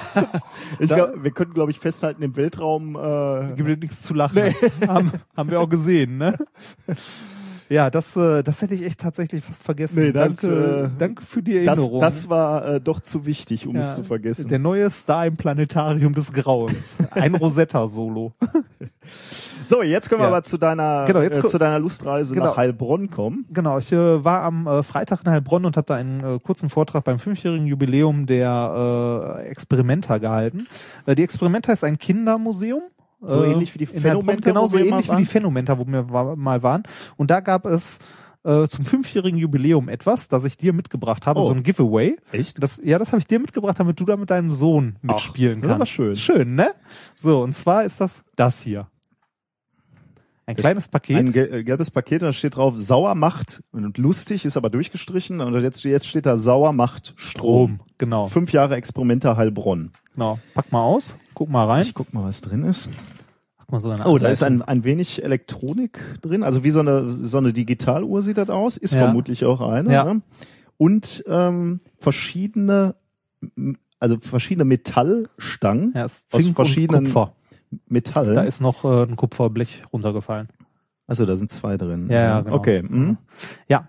Und, ähm, damit kannst du eine Zitronenbatterie bauen. Bauen wir jetzt eine? Äh, wenn du möchtest, kannst du das machen, aber du kannst es auch mitnehmen und mit deinem Sohn zusammen bauen. Ähm, Dann kannst du ihm äh, deine, dann kannst du mit deinen breiten Chemiekenntnissen protzen, die du in der Vorlesung ja mal Erworben hast. erworben hast. Genau. Äh, ja, ich würde sagen, da wir gleich noch ein anderes Experiment haben, Ja. packe ich jetzt ein Ja, und mach und- mit, Du hast mir echt noch eine Zitrone mitgebracht? Ja, ich habe dir eine verrückt. Zitrone mitgebracht und zwar nicht irgendeine Zitrone, sondern eine, die es dazu gab. Was, ehrlich? Nein. Da ist das Experimental-Logo mit dem Laser reingebrannt. Mein Gott. Geil, oder? Ich fand das sehr schön. Jetzt könnte ich ja sagen, dafür werden Steuergelder ausgegeben, Ja, wird aber dann aber kannst nicht. du ja sagen, Wird nicht, das Ding ist komplett privat von einem äh, reichen Mann, der Genau. sehr viel für die Wissenschaft tut und aus Heilbronn kommt, äh, finanziert. toll. Finde ich auch toll. Also, äh, ja, vielen Dank, das ist natürlich der Hammer. Bitteschön. Äh, da werde ich ähm, morgen dann mal experimentieren und ja, ich natürlich, möchte Bilder davon sehen. das werden alle sehen, weil ich es natürlich wieder mal über die sozialen Netzwerke in die Welt schreie. Ja. Und das ist noch nicht das Shiner-Gadget für heute. Das kommt noch. Stimmt, unten Experimente haben wir auch noch. Im Moment Ja. sind wir äh, Läuft. Wobei, man könnte sich natürlich überlegen, ob wir hier diese Strom aus der Zitrone-Batterie, ob wir die doch nächste Mal hier in der Sendung machen und erzählen, warum das Warum das so funktioniert, ist, das könnte man auch machen. Aber so unspektakulär, Oder? Ja, gut. oder? Gut, ich mach's mal mit meinem Sohn und Ja. guck, wie, wie äh, erfolgreich, wie gut das ankommt Ja. bei meinem Sohn und dann, dann entscheiden Ja. wir, ob es, äh, ob wir es aufs Publikum zu werfen können. Ähm, wir haben auch ernsthafte Themen heute. Ne? Oh ja, haben wir. Ähm, ich habe heute etwas mitgebracht. Das, das erste Thema, äh, was ich dir vorstellen möchte, heißt Copyshop im Kopf. Okay. Copyshop im Kopf. Hm. Ich, naja, Copyshop im Kopf. Okay. Da bin ich gespannt. hm. äh, ich habe dir, das ist mein Lieblingstitel für heute. Äh, ich habe den aber noch mal ein bisschen umbenannt, als er hier steht. Ähm, der heißt Tom Tom für Knickknack. Und fa- falls der geneigte Zuhörer sich fragt, wie, Nein, nein, wie, nein, wie hieß denn dieser ge geniale Titel vorher? Vorher hieß der Tom Tom für Bum Bum. ja, gut. Da, das ist so, am Wochenende sitzt du und, und änderst die, die Namen dieser, dieser Themen von Tom Tom für Knickknack auf Tom Tom für Bum Bum und, und wieder zurück. ja, ich kann mich halt nicht entscheiden. Bum Bum im Sinne von Boris Becker? Nein. Okay, dann Ich lasse immer viel Liebe in diese Titel einfließen. kennst du Bum Bum das Eis? Ja, habe ich letztens zum ersten Mal in meinem Leben gegessen. Äh, ist noch gar nicht so lange her, so ein paar Monate. Äh, und fand es nicht so toll. Ja, ich ich, ich habe es natürlich das erste Mal als Kind gegessen Ja, schon. ist auch so ein und dann ist es ne? natürlich, da, da ist der Pin, äh, also das ist, Kaugummi. ist Kaugummi, ja. Und Ja. das ist natürlich ziemlich, Ich habe als Kind immer Ed von Schleck gegessen. das war nie so meins. Ganz toll. Und Capri. Und der genialste Name, über den sich immer noch niemand aufgeregt hat, Flutschfinger. Flutschfinger. ja, den gibt's auch noch. So, Was ich, äh, okay, wenn, wenn wir bei schlüpfrigen Eisnamen Ja, sind, Magnum. nee, äh, es, ke- kennst du noch den, den braunen Bär? Jetzt müssen wir mal drüber nachdenken, der Langlese. Brauner Bär, Ed von Schleck, Magnum, Flutschfinger. Was halt dazu führte, da, dass ich immer zum Kiosk gegangen bin und, und die Kioskbesitzerin gefragt hat, die irgendwie Mitte 50 war und Nein, diese Vorstellung nein. wollte man nicht haben, gefragt habe, haben Sie einen braunen Bär? Ernsthaft? Ja, wir fanden, wir fanden das irgendwie damals noch richtig lustig. Schlimm, ne? Ja, schlimm, tatsächlich. Ja, ich finde, da sollte man mal Sie was hatte machen. einen. Oh. Häufig. Also äh, das Eis. Ja. Ja. ich dachte, du Ja, ja. möchtest das vielleicht noch wissen. Nee. Ähm, das nächste Thema, was ich für dich mitgebracht habe, heißt Fußballfilme in der Mache. Aha. Jetzt könnte man meinen, ich rede wieder über Fußball, Ja. aber es hält sich stark in Grenzen. Ja, das hoffe ich Also doch. der, der, der Fußballanteil ist über das Intro heute schon gedeckt. Ich werde nur noch sehr bedingt über Fußball sprechen. Überhaupt nicht. Okay. Also ihr könnt dranbleiben. Okay. Äh, das äh, letzte wissenschaftliche Thema, ähm, das ich mitgebracht habe, heißt Awesome Mix Biology. Ui. Ja. Äh, dazu kommt natürlich das äh, China Gadget der Woche und ein Experiment und ein Bier der Woche. Oh ja. Oder Biere der Woche. Ähm, von unserem Freund aus Halle, den hatten wir neulich schon ausreichend gefeatured, aber wir haben noch zwei Biere von ihm übrig. Äh, das Hallische, Hallisches Hansebier Genau. ähm, und das Salinenbräu. Wir haben gar keine Gläser, oder, Padawan? Nee, müssen wir Ich- aus dem ich würde gerne, ähm, Gläser haben. Ja, ich würde vor allem gerne beide probieren. Und, Ach so, ähm, dann könnte ich noch Gläser holen gehen. Wobei, wir sind beide gerade nicht krank, oder? Nicht wissentlich. Ich gehe Gläser holen. Nein, Hast du egal. Krankheiten, von denen ich als Arbeitgeber wissen müsste? Nein. Okay, dann holen wir mal eben Gläser. So, da sind wir wieder. Da ist das Gute an, an. Das war einer der wenigen und seltenen Schnitte, die ihr bei uns erlebt. Aber Gläser ist ein guter Grund. Ja. So, dann mach doch mal offen hier. Äh, Padawan. yep. Kram. Welches jetzt? Achso, du wolltest beide probieren, ne? Ich würde gerne beide probieren. Herrnsches Hanse. Vollbier. Vollmändig. Ja, komm. Oh, das hat, wie viel Prozent hat das? Nein, die haben Okay. ganz normal fünf. So, oder ja, so. weil hier stand zwölf. Stammwürze, nicht? Ja, ja. So. Dann fange ich hier mit dem an und du Ja. mit dem anderen. Und ich fange mit dem, wie heißt das, mit dem Salinebräu. Oh, das ist schön Bernsteinfarben. Während wir jetzt ähm, Bier trinken äh, und, und Oh, Bier das aber auch. Uh, das hat aber eine schöne Farbe. Das Ja, ist, beide. Oh, beide, ne? ähm, während wir jetzt hier Bier trinken, äh, verkosten, ähm, kann ich dich beglücken oder uns beglücken mit einem Audiokommentar. Oh. Äh, ein Audiokommentar von Patrick. Ähm, du hast ja noch gar nicht gehört, ne? Nee, ich habe den noch gar nicht gehört, weil ich es nicht irgendwie hinbekommen habe, den auf meinem Rechner. Dann Naja. äh, hör mal bitte mit hin, weil äh, im Anschluss daran äh, kommt auch noch eine ähm, Frage auf uns zu. Mhm. So, ich hoffe, das startet hier jetzt gleich. Liebe methodisch Inkorrekte. Es ist Freitag, das Universum ist ca. 3 Grad Kelvin kalt, die Luft, die wir atmen, besteht aus 78,8% Stickstoff und ihr besteht zu 28% aus Kohlenstoff. Also ein ganz normaler Tag. Vor mittlerweile knappen vier Wochen ist ein bedeutender Tag in meinem noch jüngeren Leben. Ich bin durch die digitalen Regale von iTunes gestriffen und habe an zwielichtigen Ecken des Stores nach neuen Podcasts gesucht, die mich interessieren könnten. Dabei bin ich auf den euren Podcast gestoßen. Ich habe mir mal die Folge heruntergeladen und war durchaus begeistert, was ich hörte. Also wies ich mein iPhone an, die letzten paar Folgen zu laden. Doch nun geschah das für einen Mediziner Unvermeidliche, wenn Dopamin, Noradrenalin und Serotonin ausgeschüttet werden. Man gerät in einen wahren Rausch. Nun war die Sucht nicht mehr weit. Der Tag kam, an dem ich mir jede Folge auf das iPhone lud und damit das Problem von Herrn Remford hatte. Mein iPhone war voll. Doch damit nicht genug. Irgendwann braucht man mehr. Noch mehr. Ich habe eure Twitter-Accounts abonniert. Nun konnte ich auf meinen täglichen Fahrten mit der U-Bahn durch Berlin immer wunderbares Klugscheißerwissen in mich aufsaugen. Vielen Dank dafür. Ohne euren Podcast kann ich mir mein Großstadtleben nicht mehr vorstellen. Auch das China Gadget der Woche ist eine einfach tolle Rubrik, auf die ich mich mit jeder neuen Ausgabe eures Podcasts freue. Nun bin ich durch. Jede einzelne Folge habe ich gehört und konnte super Alltagswissen in mich aufnehmen. Beginnend bei der Art, wie ich Torten am besten aufschneide, dass Darmzombies dafür sorgen, welche Torte ich dann aufschneide und natürlich auch, wie ich Ränder von der Kaffeekanne auf dem Tisch verhindere. Und dass man auf die Idee kam, Malz beim Bierbrauen zu karamellisieren, weil es zum Trinken zu kalt war und man einen glühenden Metallstab hineinsteckte. Natürlich habe ich auch alle meine Freunde und Bekannte mit der In-Ihr-Löffelglocke überzeugt und freue mich jedes Mal wieder, wenn allgemeinbiologische und humanbiologische Effekte erklärt werden und ihr manchmal nicht ganz wisst, worüber ihr da eigentlich redet. Einfach wundervoll. Auch eure immer interessanten fachlichen Diskussionen liebe ich einfach. Selbst beim Zersägen des Besens habe ich mit großer Freude zugehört. Mein Korkenzieher ist defekt, aber ich habe ja von euch den Schuhtrick gelernt. Allerdings kam meine Nachbarin und wies mich auf die Mittagsruhe hin. Im Übrigen freute ich mich sehr, als ihr in der letzten Sendung meinen Tweet zum Homöopathie-Notdienst erwähntet. Natürlich habe ich auch eine kleine Bierlieferung aus Berlin zu euch auf den Weg geschickt. Vielleicht höre ich ja in einer der nächsten Folgen in der Kategorie Das Bier der Woche eine kleine Rezension von euch. Ich finde, dass die Rubrik Muss man wissen vom Ende der Episode 32 wieder aufgegriffen werden sollte. Diese Trivia-Show war einfach klasse. Nun muss ich aber noch eine kleine Zuhörerfrage loswerden. Ich habe an den Straßenbahnen in Berlin beobachtet, dass diese Bremsen, die in den Haltestellen herunterfallen, keinen Ton erzeugen. Nebenbei, das wäre doch ein Stick-Slip-Effekt, oder?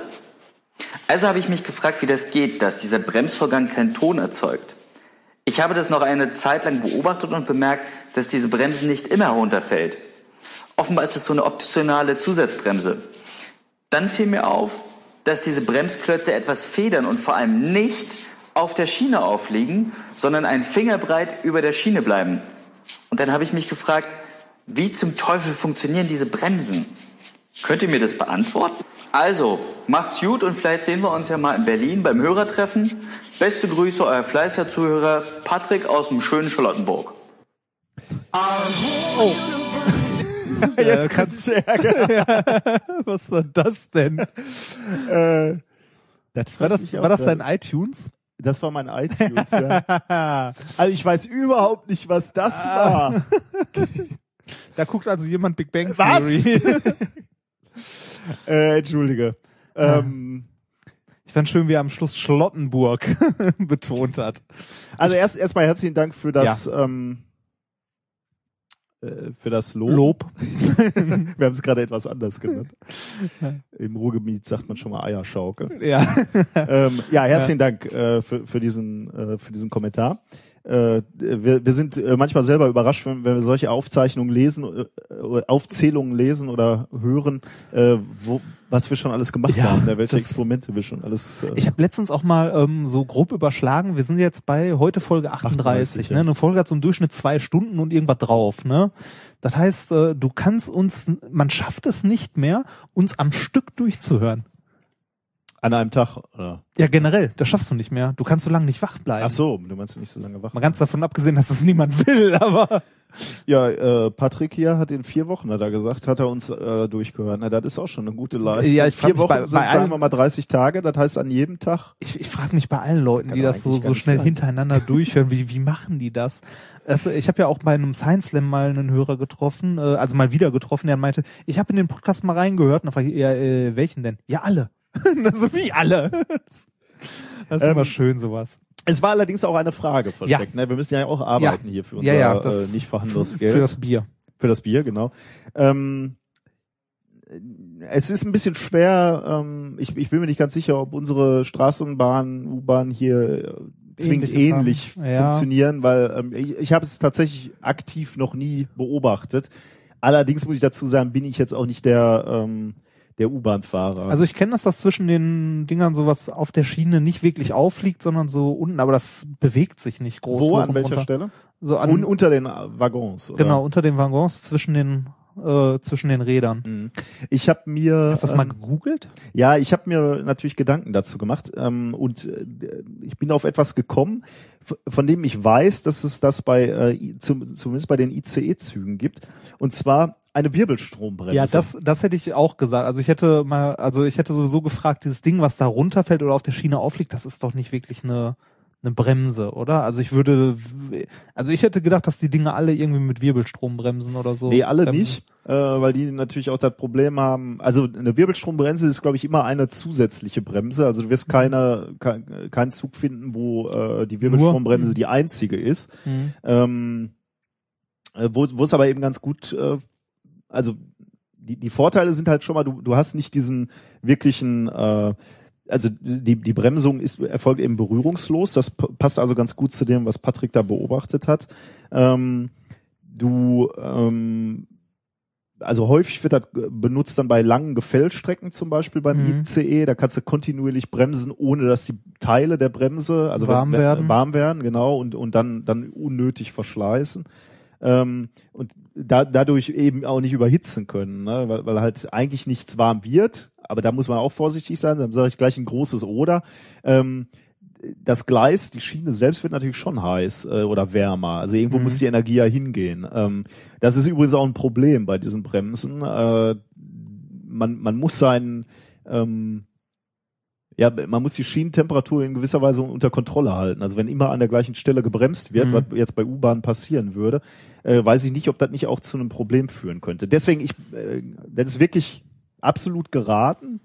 Also haben wir jetzt überhaupt Wirbelstrom heißt halt Magnetfeld ähm, und Bewegung induziert immer einen Strom und der Strom fließt dann in, in dem Gleis, in, in der Schiene und, und erzeugt dann eben eine Gegenkraft, die Genau, er ähm, erzeugt ein Magnetfeld, das dem Ursprung entgegengesetzt ist. genau und dadurch dann abbremst. Gute Lensche Regel. Deswegen funktioniert diese Bremse auch nur dann gut, wenn der Zug in Bewegung Ja, ist. ja, ne? Wenn er okay. langsam fährt, wird der Effekt auch geringer. Ja, okay, stimmt. und deswegen brauchst du dann spätestens, wenn er zum zum Völsch, Meinst- Vollkommen- Meinst du, dass die Dinger, die runterfallen, die Wirbelstrombremsen sind? Ich- oder? Also beim, beim ICE ist es halt tatsächlich etwas, was knapp hinter dem Rad oder vor dem Rad ist und nah an die, äh, Schiene an die geht? Schiene geht, Ah, okay. aber eben nicht kontaktiert. Und sich auch bewegt. Über den Abstand kannst du halt auch ganz gut äh, Mhm. regulieren, die Bremskraft.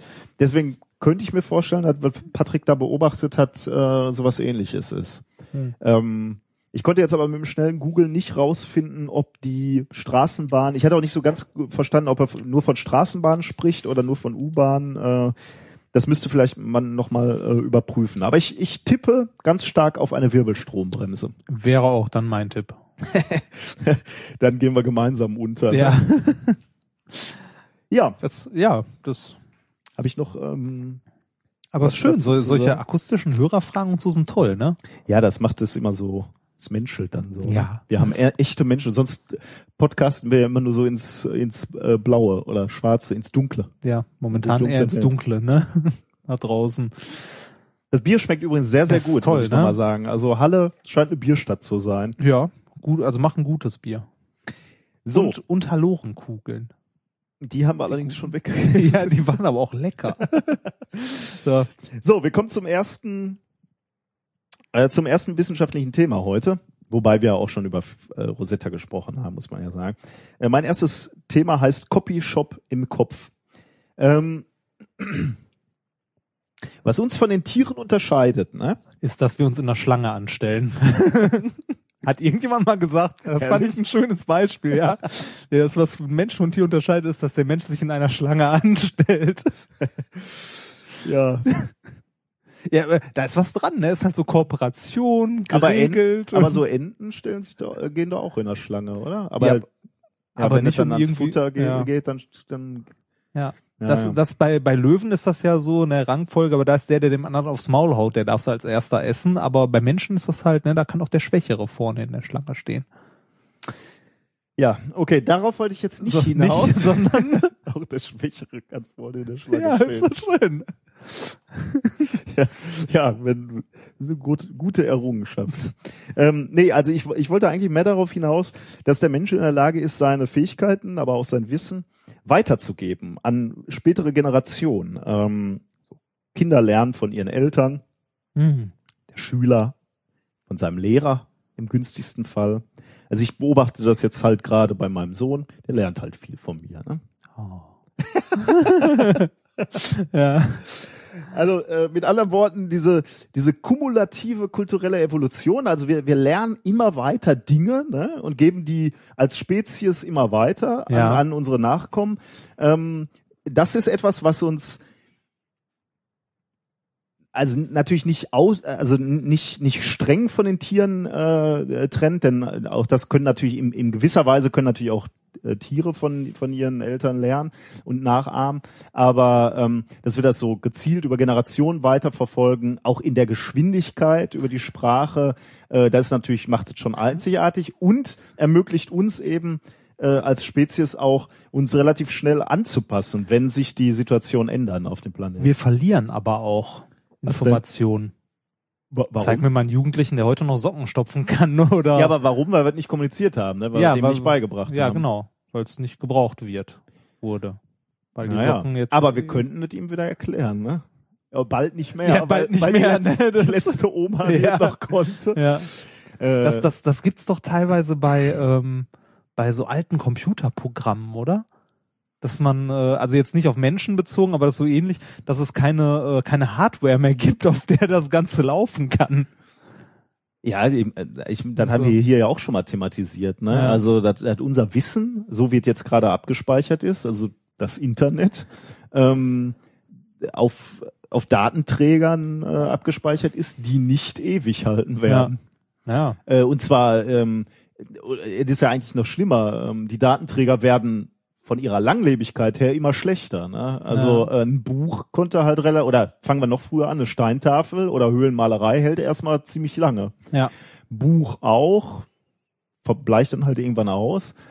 Und wo kommen wir dann hin? Dann kommt irgendwann die CD, die hält gerade mal noch so zehn Jahre, ne? Oder Nee, länger. ja, okay, dann vielleicht.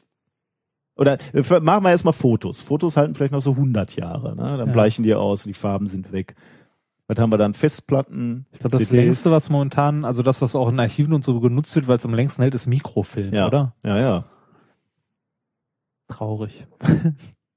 Haben wir aber auch mal irgendwann in Ja. irgendeiner Folge. Ja, ich, ich schon. Thematisiert. Worauf wolltest du denn jetzt hinaus? Ja, ich äh, wollte damit sagen, wir können also annehmen, dass dieses Lernen, dieses Abgucken, das, äh, das äh, Nachahmen. Nachahmen tief in uns als Mensch verankert ist. So, also das ist äh, ist etwas, was uns nutzt. Also müssten wir das tief in unserer Seele haben, in unserem in unserem ähm, in unserem Wesen. Das kommt stark drauf an, ob du in näherer Verwandtschaft einen Patentanwalt hast oder nicht. Ich dachte, du willst schon, schon auf einen Kern dieser Studie raus. Ich hätte dich nämlich jetzt gefragt, was glaubst du, in welchem Kulturkreis das Nachahmen eher verankert ist? Äh, östlich. genau, also du würdest ähm, sagen, beispielsweise in Ich möchte Asien, mit dem, ich wollte gerade sagen, ich will mit dem Finger jetzt nicht nach China zeigen.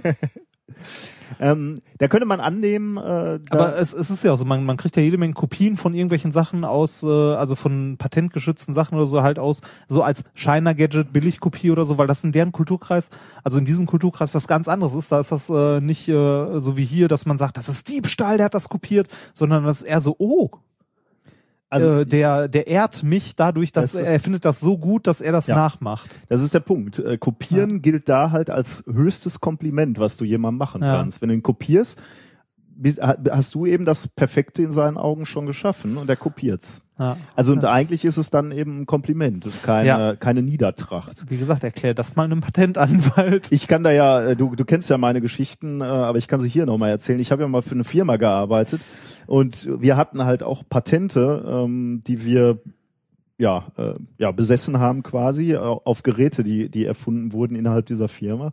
Und da war es halt so, also zwei Geschichten eigentlich. Auf Messen war es halt typisch, dass man äh, diese Anlagen, diese Geräte da mit hatte und, und vorgestellt hatte. Und da war es halt so, dass wirklich dann eben aus dem asiatischen Kulturkreis Japaner, Chinesen um diese Anlage gelaufen sind und Fotos aus allen Richtungen gemacht haben und auch Lineale dabei hatten Ja, ne, schön und so dahin Bild gehalten. Ja, schön. damit die Abmaßen einigermaßen da waren. Also das war sehr, sehr typisch. Ähm, das hast du halt immer gesehen und das würdest du halt bei Europäern nicht sehen. Die würden das halt zumindest nicht so offensichtlich Heimlich. machen. Na, so, eine, so, eine, so ein Zippo daneben stellen. Und. Ähm, und wo, wo es halt auch immer wieder ein Thema war, äh, war, wenn, wenn, wenn wir irgendwelche Gerätschaften, äh, wenn wir europäische Patente hatten, war die Frage, willst du überhaupt ein Patent in China anmelden? Anmelden. Weil das heißt halt, du musst deine Erfindung offenlegen und äh, halt auch mit äh, äh, im Zweifelsfall mit Zeichnung. Also und dem, damit an dem Amt offenlegen. Oder genau. Und damit hast du ihn halt ähm, Auf dem, Auf dem Teller. Teller noch hingeliefert. Ne? Mhm. Das, das heißt, es war besser, den nichts Aber ist das dann so, dass die Regierung das dann kopiert oder die Ämter oder das dann die Firmen weitergeben oder? Ja, ich will ja noch das ein oder andere Mal dahin fahren. Also sprechen wir gleich mal drüber. Ja. Was ich vermute. Wie mein Chef immer sagte, wenn wir wieder über internationalen Gewässern sind. Ja. äh, Ähm, ja. Ähm, äh, warte mal, ich will will jetzt auf diese Studie zurückkommen. Also man, man könnte also annehmen, dass irgendwie dieses Kopieren in uns verankert ist, zumindest wenn man äh, wenn man ähm, kulturell danach geprägt ist. Ähm, es gibt aber erstaunlich viele Experimente äh, aus der Vergangenheit, die gezeigt haben, aber da muss man ganz klar sagen, diese Experimente sind eher in Deutschland gelaufen, in Großbritannien, in Schweden, USA. Äh, diese Experimente wiesen eher aufs Gegenteil hin. Ähm, wenn den Probanden eine knifflige Aufgabe gestellt wurde, ähm, äh, haben die Versuchs, also haben die Probanden erstmal versucht, dieses Problem selber zu lösen. Äh, haben also nicht irgendwie, auch wenn sie die Möglichkeit hatten, nach rechts oder links geguckt von äh, zu, zu, zu Mitprobanden, sondern sie haben versucht, dieses Problem selber äh, zu lösen. Offensichtlich ähm, Gibt es also die Tendenz, äh, zumindest in, in diesen Kulturkreisen, von denen ich jetzt gerade sprach, ähm, so, so ein bisschen eigenbrötlerisch äh, unterwegs zu sein, Dinge eben egoistisch selber lösen zu wollen. Und das, das wollten jetzt mal äh, Leute etwas genauer untersuchen, und zwar insgesamt, wie sich östliche und westliche Kulturen äh, bei solchen Fragestellungen unterscheiden. Alex Messoudi von der Durham Universität und seine Kollegen ähm, haben eben so ein Experiment gemacht und veröffentlicht in den Proceedings of the Royal Society B ähm, mit dem schönen Titel Higher Frequency of Social Learning in China. Then in the West shows cultural variation in the dynamics of cultural evolution. Gut, Mhm. klingt jetzt etwas äh, hölzern, aber ich erkläre dir, was passiert ist. Ähm, warum ich diese Studie auch sehr interessant finde, ist, dass man hier natürlich, wenn man Ost mit West vergleicht und insbesondere China mit, mit Europa, äh, dass man hier natürlich nicht nur eine beliebige unterschiedliche Erziehung äh, sich anschaut, sondern man schaut sich völlig andere Gesellschaftsformen an. Und zwar äh, Gesellschaftsformen, die eben anders ausgerichtet sind oder wo, wo andere Eigenschaften wertgeschätzt werden. Also im, im asiatischen Kulturkreis wird halt in der Schule besonders viel Wert aufs Auswendiglernen äh, gelegt. Ähm, bei der Gesellschaft selbst wird immer wieder herausgestellt, dass sie sozial und kollektiv ist. Wir reden ja nicht vom Individuum da, sondern es geht ja immer mehr ums große Ganze. Wir sind die Borg. Im Grunde genommen ja, im Grunde Ja. genommen ein bisschen wie die Borgs, ja. Und in westlichen Ländern ist es halt äh, eigentlich praktisch das Gegenteil. Bei uns ist es ja unglaublich wichtig, dass äh, wir Individuen sind. Ähm, in der Schule wird vor allem, so hoffe ich, Kreativität gefördert und nicht so sehr das, das Gleichschalten und das Auswendiglernen und Wiederholen. Oder? Würdest du da? Ich habe keinen Sohn, der in der Schule ist. Daher kann ich das äh, schwer Ähm. beurteilen. Aber ich hoffe auch, dass äh, hier Individu Individualität gefördert wird. Und was die Forscher jetzt sich, äh, sich gef gefragt haben, ist halt, ähm, beeinflusst diese, diese Art der Sozialisierung, ne, Ost oder West, ähm, auch die Strategie, die du anstrebst, wenn, wenn du ein, ein Problemlösung. Problem möchtest. lösen sollst. Ich würde genau. sagen, ja, natürlich. Ja, gut, Ja. äh, sonst, sonst wäre halt auch. Ja, das wäre doch langweilig. Wäre auch schön so. Nein. Also die, für die Studie haben sie sich ähm, unterschiedliche Probanden rangeholt, und zwar 70 Briten, Mhm. äh, Hongkong-Chinesen, Festland-Chinesen, Mhm. und 70 in Großbritannien studierenden Personen chinesischer Herkunft. Mhm. Und die haben die gleiche Aufgabe gekriegt und die, die Aufgabe finde ich toll. Äh, die saßen am Computer, also das war ein Computerspiel im Grunde genommen, ähm, und sie sollten eine für die Jagd optimierte Pfeilspitze bauen. Okay. Und äh, du hattest verschiedene Parameter, die du variieren konntest. Du konntest äh, variieren die Form, die Länge, die Breite, die Dicke und die Farbe der Spitze. Okay. Und du weißt natürlich jetzt als Physiker, der auch Experimente macht, ähm, das sind eins, zwei, drei, vier, fünf Freiheitsgrade. Ein. Problem mit fünf Freiheitsgraden zu optimieren ist schwierig. Ja. Ähm, also die, die mussten also diese fünf Freiheitsgrade optimieren und versuchen eine optimale Lösung ähm, zu finden. Die haben also eine Fallspitze gebaut und äh, dann wurde ihre Konstruktion bewertet von diesem Computerprogramm. Äh, und zwar, das finde ich auch gut, äh, haben sie eine Zahl genannt bekommen und diese Zahl gab die Kalorien an, die sie mit dieser damit- Spitze gejagt hätten. Ah, Ja, schön. ist gut, oder? Ja. Ähm, und jetzt, jetzt kommt das eigentliche Experiment. Ähm, die, die Probanden haben dann immer Zyklen ausgeführt aus Konstruktion und Jagd. Ne? Also die haben immer konstruiert, gejagt und dann konnten sie wieder weiter optimieren, äh, ihr, ihr System. Mhm. Das haben sie 30 Mal hintereinander gemacht. Das war eine Jagdsaison. Und diese Jagdsaison haben sie dreimal hintereinander gemacht. Boah, das war schon viel, ne? Ja, gut. Ja, ich meine, wie lange willst du da rumtüfteln? Ja, an deiner- 90, neu- ja, das meine ich halt. 90 Mal an so einer Spitze rumfuchteln? Ja, ist ja virtuell, ne? Dann drehst du mal die bisschen schmaler, bisschen Ja, okay. grüner ja. und weiß ich nicht. Ähm, aber jetzt gibt, kommt natürlich die Besonderheit äh, in diesem Spiel. Es ging ja nicht nur ums Optimieren dieser Pfeilspitze, auf, es ging nicht ums individuelle Optimieren, sondern es gab eine Besonderheit. Nach der ersten Jagd konnten die Probanden sich aussuchen, ob sie ähm, beim nächsten Durchgang ihr eigenes Design weiter verfeinern wollen oder ob sie äh, das Design eines anderen Jägers, also des anderen Probanden, übernehmen wollen ähm, und damit weiterbauen wollen. Mit dem zusammen oder einfach nur von dem Alleine. kopieren der, der würde alleine? kopieren, der würde das einfach nehmen und daran dann weiterbauen. Weiß ich, ob der besser ist als ich? Genau. Äh, du kannst sehen, wie viel Kalorien das äh, Abguckmodell sozusagen in der Jagd davor errungen hat. Was kostet dich das? Nix. Gucken gar Nix. nichts. Dann hat das doch jeder gemacht, Ja, oder? tatsächlich nicht. Ähm, das, das ist das Erstaunliche.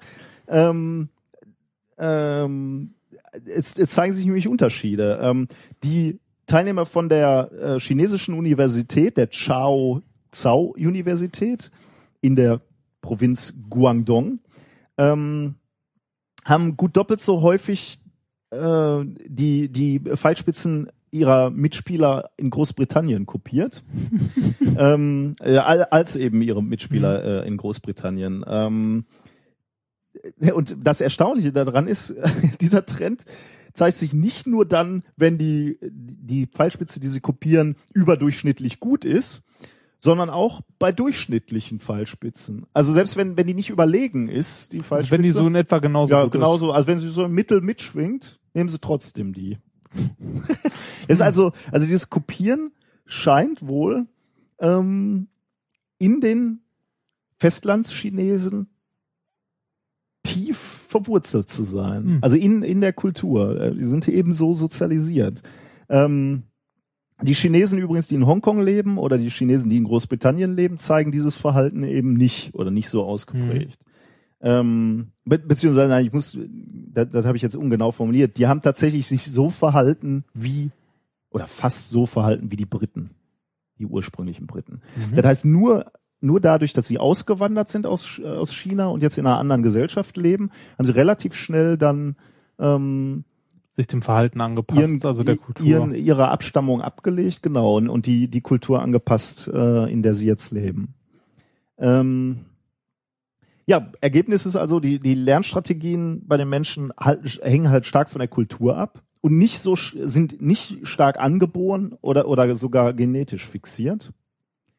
Das hätte ich auch ehrlich gesagt nicht erwartet, muss ich sagen. Was denn, dass die Dass so Lernstrategien genetisch nee, fixiert das, sind. nein, das also ich hätte, das ist hätte auch gedacht, aufwächst. Genau, wie dir gezeigt wird, wie du mit so was Ja. umgehst, das hätte ich auch ehrlich gesagt äh, erwartet Ja. oder erhofft auch ein bisschen, weil das ist ja dann letztendlich die Frage, wie viel kannst du noch auf dein Schicksal einwirken und wie viel nicht? Wie viel ist schon genetisch vorgegeben? Und ich mag immer diese Vorstellung, dass irgendwie, Jeder seines eigenen Schicksals. das gefällt mir besser, ja. Das gefällt mir besser, ja.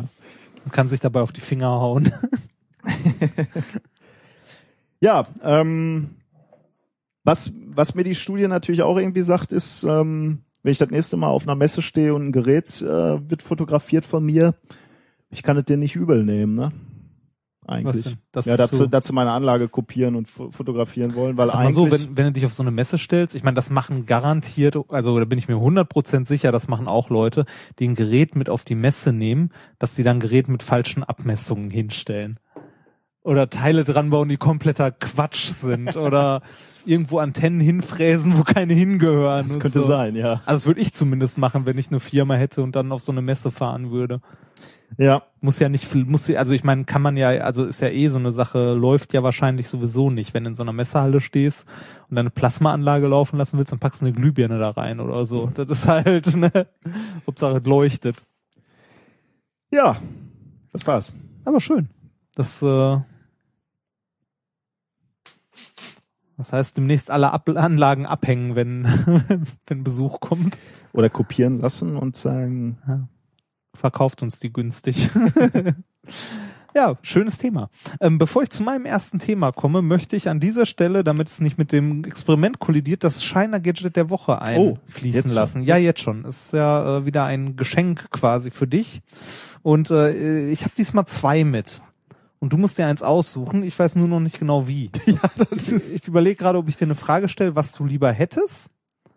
Oder ähm, ja, mach das doch. Was du lieber hättest oder rechts, Ja, wie- rechte oder linke Hand wäre. Äh, du müsstest so Hinweise geben, ne? Damit ich Ah. jetzt. Geht das nicht? Kannst mit beidem mit deinem Sohn spielen. Okay, das macht die Entscheidung schwer. Ja, ja, genau. Das ist äh, das eine ist was eher praktisches, das andere ist sinnlos. Relativ. Puh, das gibt natürlich jetzt. Eins, also es ist beides irgendwie physikalisch. Eins ist mehr für drinnen und eins ist mehr für draußen. Ich höre schon irgendwie unser in, in der Hörerschaft wird jetzt irgendwie so der Wunsch nach dem Sinnlosen laut, glaube ich. Wenn ich jetzt Ja, das ist, sage, äh, eigentlich hätte ich ja drei heute mit und da ist äh, ohne Scheiß das sinnloseste Shiner Gadget bei, das ich je in der Hand hatte. Das habe ich nur leider heute zu Hause liegen lassen. Sonst hättest du das auch noch zur Auswahl. Das gibt's einfach nächste Woche. ich nehme mal heute das Sinnlose. Echt? Du möchtest nicht, dass ich das Ja, doch, nehme? kannst du auch. Du würdest lieber das andere Ich zeigen. finde beide schön. Ach, sinnlos, komm, Sinnlos? sinnlos. Es ist, es ist eine Dose. Ja. So viel kann ich schon mal sagen. Es ist eine Dose, Äh, auf der Dose ist eine äh, ähm, Ist ein Cowgirl. Also ist das? eine, eine oh, oh, dann tut's mir leid. Entschuldigung. Das, jetzt doch besser als Cowboy, weil sonst das täte mir auch leid. Es tut mir beides leid. Ähm, und da drauf steht Thinking Putty. Äh, Ich würde jetzt mal so, Made in China steht da natürlich auch Ja. noch drauf. Der, die, äh, dieses Thinking Putty, ich vermute, das ist sowas wie Knete, aber da, da gehen wir gleich drauf ein. Ich habe noch nicht reingeguckt.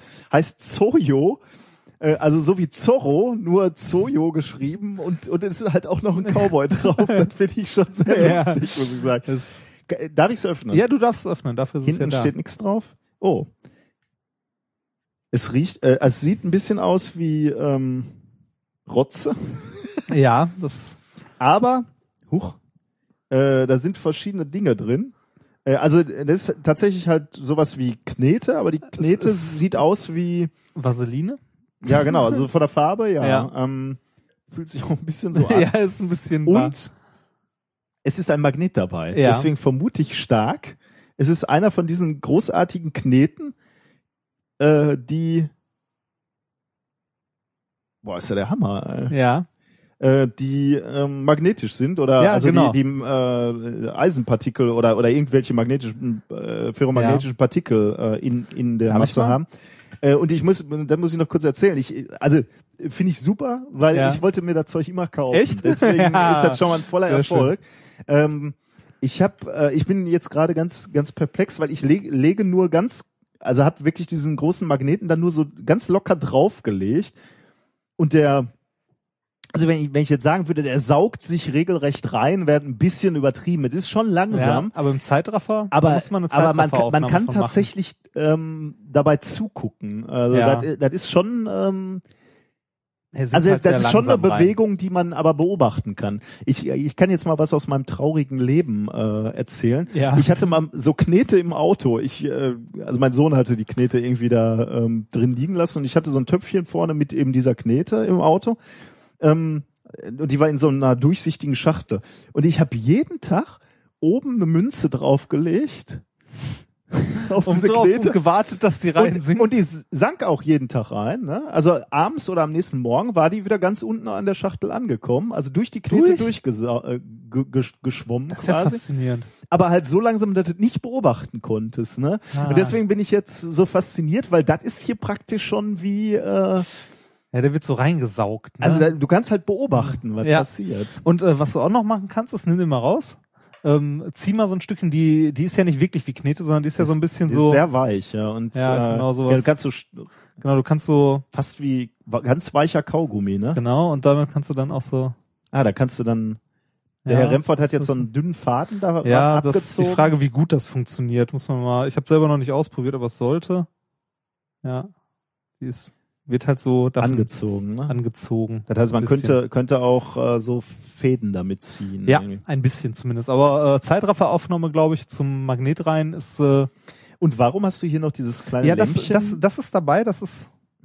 Warte, strahl mal auf eine Stelle länger. also äh, ich erzähle mal, das ist so eine, so eine kleine, vielleicht daumengroße äh, Leuchtdioden-Apparatur. UV. UV. Ja, das ist UV. Ich hätte jetzt gesagt blaue blaue Leuchtdiode, Äh, aber ich kann, ich komme ich komm nicht an den Lichtschalter dran. Ähm, das ist eine UV-Diode. Jetzt muss man so die Hand drüber halten und dunkel machen. oh, es leuchtet und Die und leuchtet. gar nicht so wenig. Nee, die leuchtet, genau. Also äh, halten wir mal fest, du hast mir hier Knete gebracht, Ja. die nicht aussieht wie Knete. Ja, Die leuchtet im Dunkeln, ja, die äh, Magnete anzieht. ja. Du willst. Warst du hier schon mal mit dem Geigerzähler dran? Nein, war ich nicht. Das Zeug kann doch nicht gesund Nee, sein. kann es auch nicht. Da bin ich fest. das Geile an Scheiler Gadget ist, auf diesem, auf dieser gesamten Packung steht nicht eine Warnung. Ja, ne? genau, War das das nochmal umverpackt und du hast das Äh, nur, nur beseitigt? Nee, tatsächlich war die Knete in einer anderen Plastikdose noch daneben verpackt. Äh, Nicht in der Beteiligung. das kann doch nicht gesund sein. Ich weiß es nicht, ich habe keine Ahnung, wahrscheinlich nicht. Ich fand's trotzdem toll. Also ich, äh, ja, und das war jetzt das Sinnlose? Das doch war das toll. Sinnlose, ja. Das ist doch toll. Ja, bitte, was willst du damit machen? Also ich finde das, boah, gut. das ist natürlich super. Ja. Jetzt habe ich die, die Knete in die Schachtel getan ähm, und ähm, äh, den Magneten dann oben drauf. Der wird dann Ja. natürlich von dem Metall und also von der Metallschachtel unten am Boden angezogen und der zieht sich dann wirklich brutal schnell an diesem an dieser Knete vorbei. Ah, Hammer. Also finde ich richtig gut. Äh, finde ich toll. Und Ja, dass schön, es dann ne? auch noch nachts leuchtet, ist äh, du hast äh, die Tür zum Herzen meines Sohnes weit offen gestoßen. Ja, mit dem anderen hätte ich das auch getan. Das wirst du dann ja in zwei Wochen nach Ja, richtig. weitermachen. Nee, da gibt's ja erstmal das Sinnloseste. Mein Sohn glaubt ja sowieso, wir machen hier nur Scheiße. Sagen wir so, für das andere ähm, braucht man Batterien. Hm. Hm. Ja. Das war das, äh, ach so, ich bin auch mit dem Thema dran, ne? Das war das äh, Shiner Gadget der Woche. Ich hätte jetzt kurz befürchtet, das war von dir. Thinking Putty. so, äh, mein erstes. Aber, aber kannst du mir mal erklären, warum hier ein Cowgirl drauf Ich habe ist? keine Ahnung, weiß ich nicht. Das macht doch ähm, keinen Sinn, oder? Ja, hm. Ich mach derweil mal noch, Das ist ein Shiner Gadget. Soll das Sinn machen? ich mach mal schnell noch zwei, drei Fotos äh, Mach für, mal. für unsere geneigten Hörer. Kannst ja auch ein Zeitraffer-Video machen. Ja, noch. das mache ich dann, in, äh, das kann ich ja jetzt nicht hier machen. Okay, äh, mein erstes wissenschaftliches Thema für heute heißt äh, Tom Tom für Knickknack. Und äh, es äh, dreht sich dabei um ein äh, Paper, äh, erschienen am 9.10.2014 in Evolution and Human Behavior Aha. von äh, Lane Vashrow und Elizabeth Cashton vom Department of Anthropology in äh, Utah. Das äh, Paper trägt den klangvollen Titel Special Cognition, Mobility and Reproductive Success in Northwestern Namibia. Okay. So, worum geht's? worum geht's? Ähm, es geht um Navigation. Ein Stück weit. Mal wieder, ne? Tom Tom. Ja, richtig. Ähm, und zwar laut den meisten psychologischen Studien oder viele, ähm, also viel Literatur, viele psychologische Literatur ähm, weist darauf hin, dass einer der stärksten ausgeprägten ähm, geschlechterspezifischen Eigenschaften, die man halt so einer gewissen ähm, halt äh, ja einem gewissen Geschlecht zuordnet, äh, die von räumlichen Forschungsvermögen und Navigation ist. Also wenn man irgendeine Eigenschaft äh, geschlechterspezifisch beobachten kann und sagen kann, die einen sind besser da drin als die anderen im Durchschnitt, hör auf mit deiner Knete rumzuspielen, ähm, dann ist es äh, das räumliche Forschungsvermögen. Besser, mein Freund, oder anders? Besser. Also äh, Ja, da ja. stand besser. Gut. Also sie sind äh, besser da drin. Du hast es ja gerade mit den Feministen eh Ja, schon verscherzt. Also dann, dann sag auch noch, wer ist besser, mein Freund? Also in dieser Studie stand, ich distanziere mich davon, laut der meisten psychologischen Literatur sind die am stärksten ausgeprägten geschlechterspezifischen Fähigkeiten räumliches Vorstellungsvermögen und Navigation. Und Männer sind in beiden besser. Ich muss dazu äh, ganz klar sagen, der Herr Remford lebt gerade auf diesem Sektor sehr seine weibliche Ja. Ader aus. Ja, Wann Ha- immer er mir in der Universität sagt, er weiß, wie er zu diesem Raum kommt, äh, weiß ich, dass ich äh, einfach in die andere Richtung gehe. dass ich ein Riesenproblem habe. ähm, sag mal so, ich habe ja am Anfang gesagt, ich werde mich nicht so sehr vermehren. Ach so. Ach so, dann Ja, laut äh, anthropologischer Literatur, also laut den meisten anthropologischen Studien, ähm, ist einer der am häufigsten beobachteten Verhaltensunterschiede zwischen Männern und Frauen tatsächlich der Radius, in dem sie sich bewegen.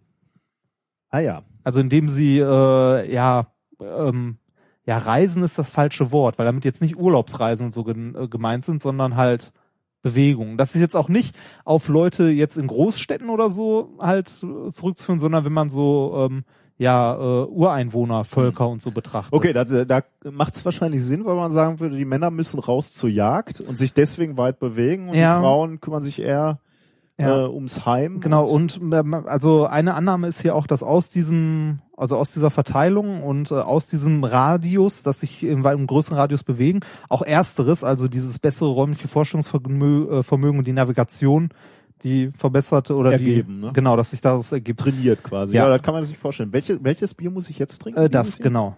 Das äh, Salinenbräu.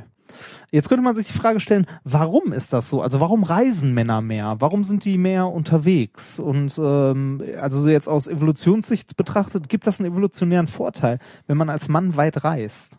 Gleich, Also- Gleiches beobachtet man übrigens nicht nur bei Menschen, also so bei Ureinwohner oder bei äh, Völkern, die noch halt so im Urwald leben und so, sondern auch bei vielen Säugetierarten, also auch bei vielen Affenarten und so weiter, dass die Männer in, sich in deutlich größeren äh, Gehegen bewegen als die Weibchen ähm, und äh, dass die äh, halt ja mehr reisen, mehr also weiter. Also ich, ähm, ich würde natürlich erstmal die, die Argumentation würde ich von der anderen Seite machen. Ich glaube, die, die Frauen sind eher gehandicapt, weit zu reisen, weil die müssen sich halt im Zweifelsfall um die Brut kümmern, Genau, die ja. noch nicht so Ja. mobil ist. Also sind, sind die eher lokalisiert und mü- müssen sich darum kümmern, Ja. während die Männer erstmal schon per se mehr Freiheit haben, um, um, um, um Mhm. zu reisen und sich zu bewegen.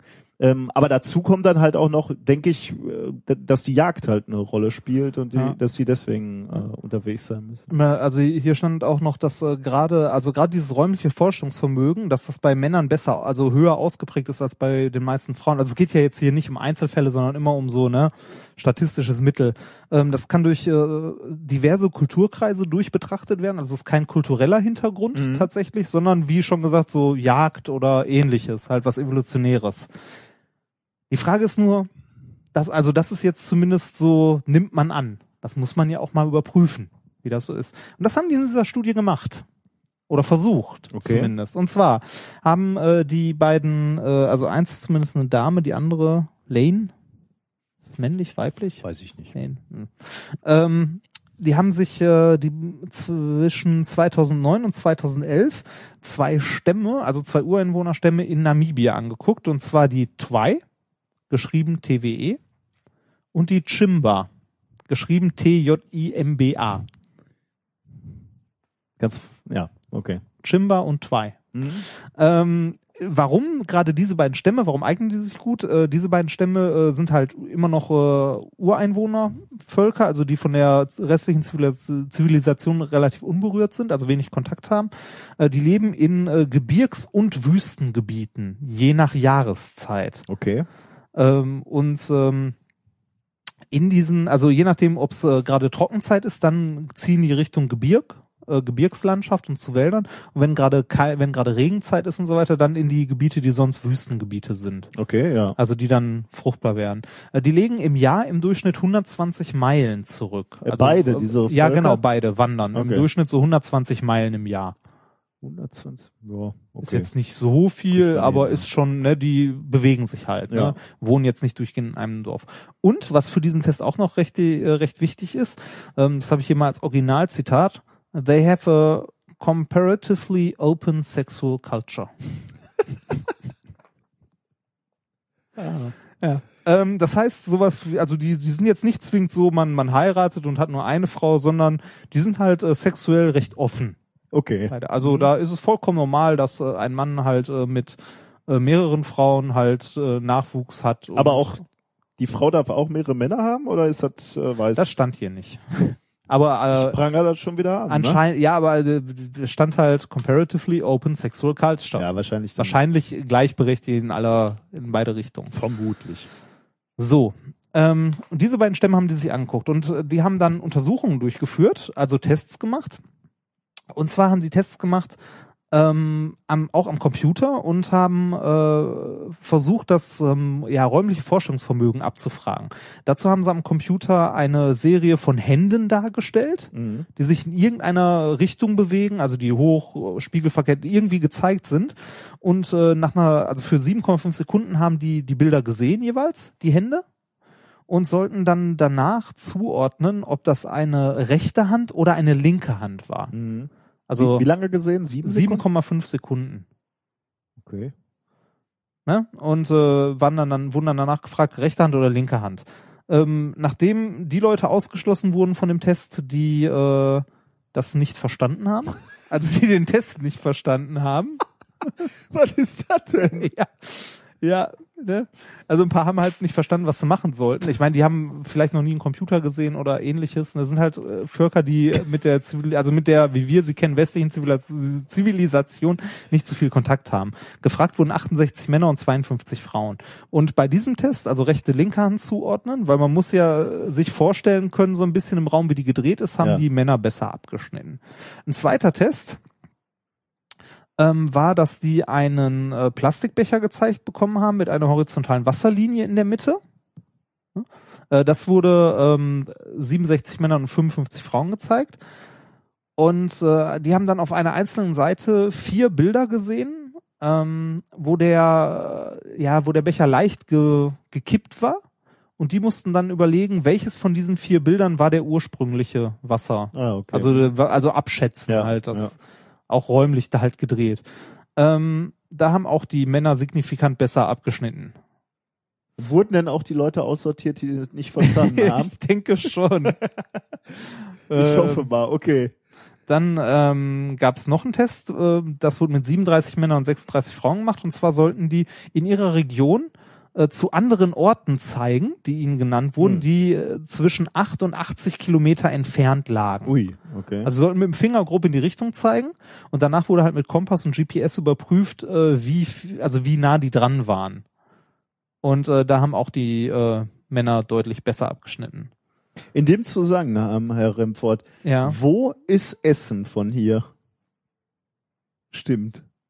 Das weiß ich, weil da die Bahn fährt und ich immer in diese Richtung fahre. Wenn ja, ich wollte nur sicher Ich bin gehen. hier Okay. schon mal mit, dem- ich bin hier schon mit dem Fahrrad mehrmals Ja, hingefahren ist ja und ich bin gut. und ich bin hier schon hingelaufen. So. Ähm, und dann wurden die noch gefragt, wie viele ähm, wie viele Orte die im letzten, also im vergangenen Jahr besucht haben, so im Durchschnitt. Und bei den Frauen waren es 2, Komma irgendwas und bei den Männern 3, Komma irgendwas, also auch mehr. Okay. Also generell mehr gereist. Ähm, und was sie jetzt daraus schließen, also ähm, ist, dass äh, Männer ein besseres räumliches Forschungsvermögen ausgebildet haben nach einer Zeit, also evolutionär, weil es einen Evolutionsvorteil bringt, wenn man sich in weiteren Gebieten aufhält, weil man mehr potenzielle Partner zur Paarung findet. wenn ich das mal so ausdrücke, beziehungsweise mehr, äh, also mehr Frauen findet, äh, mit denen man Nachwuchs zeugen kann.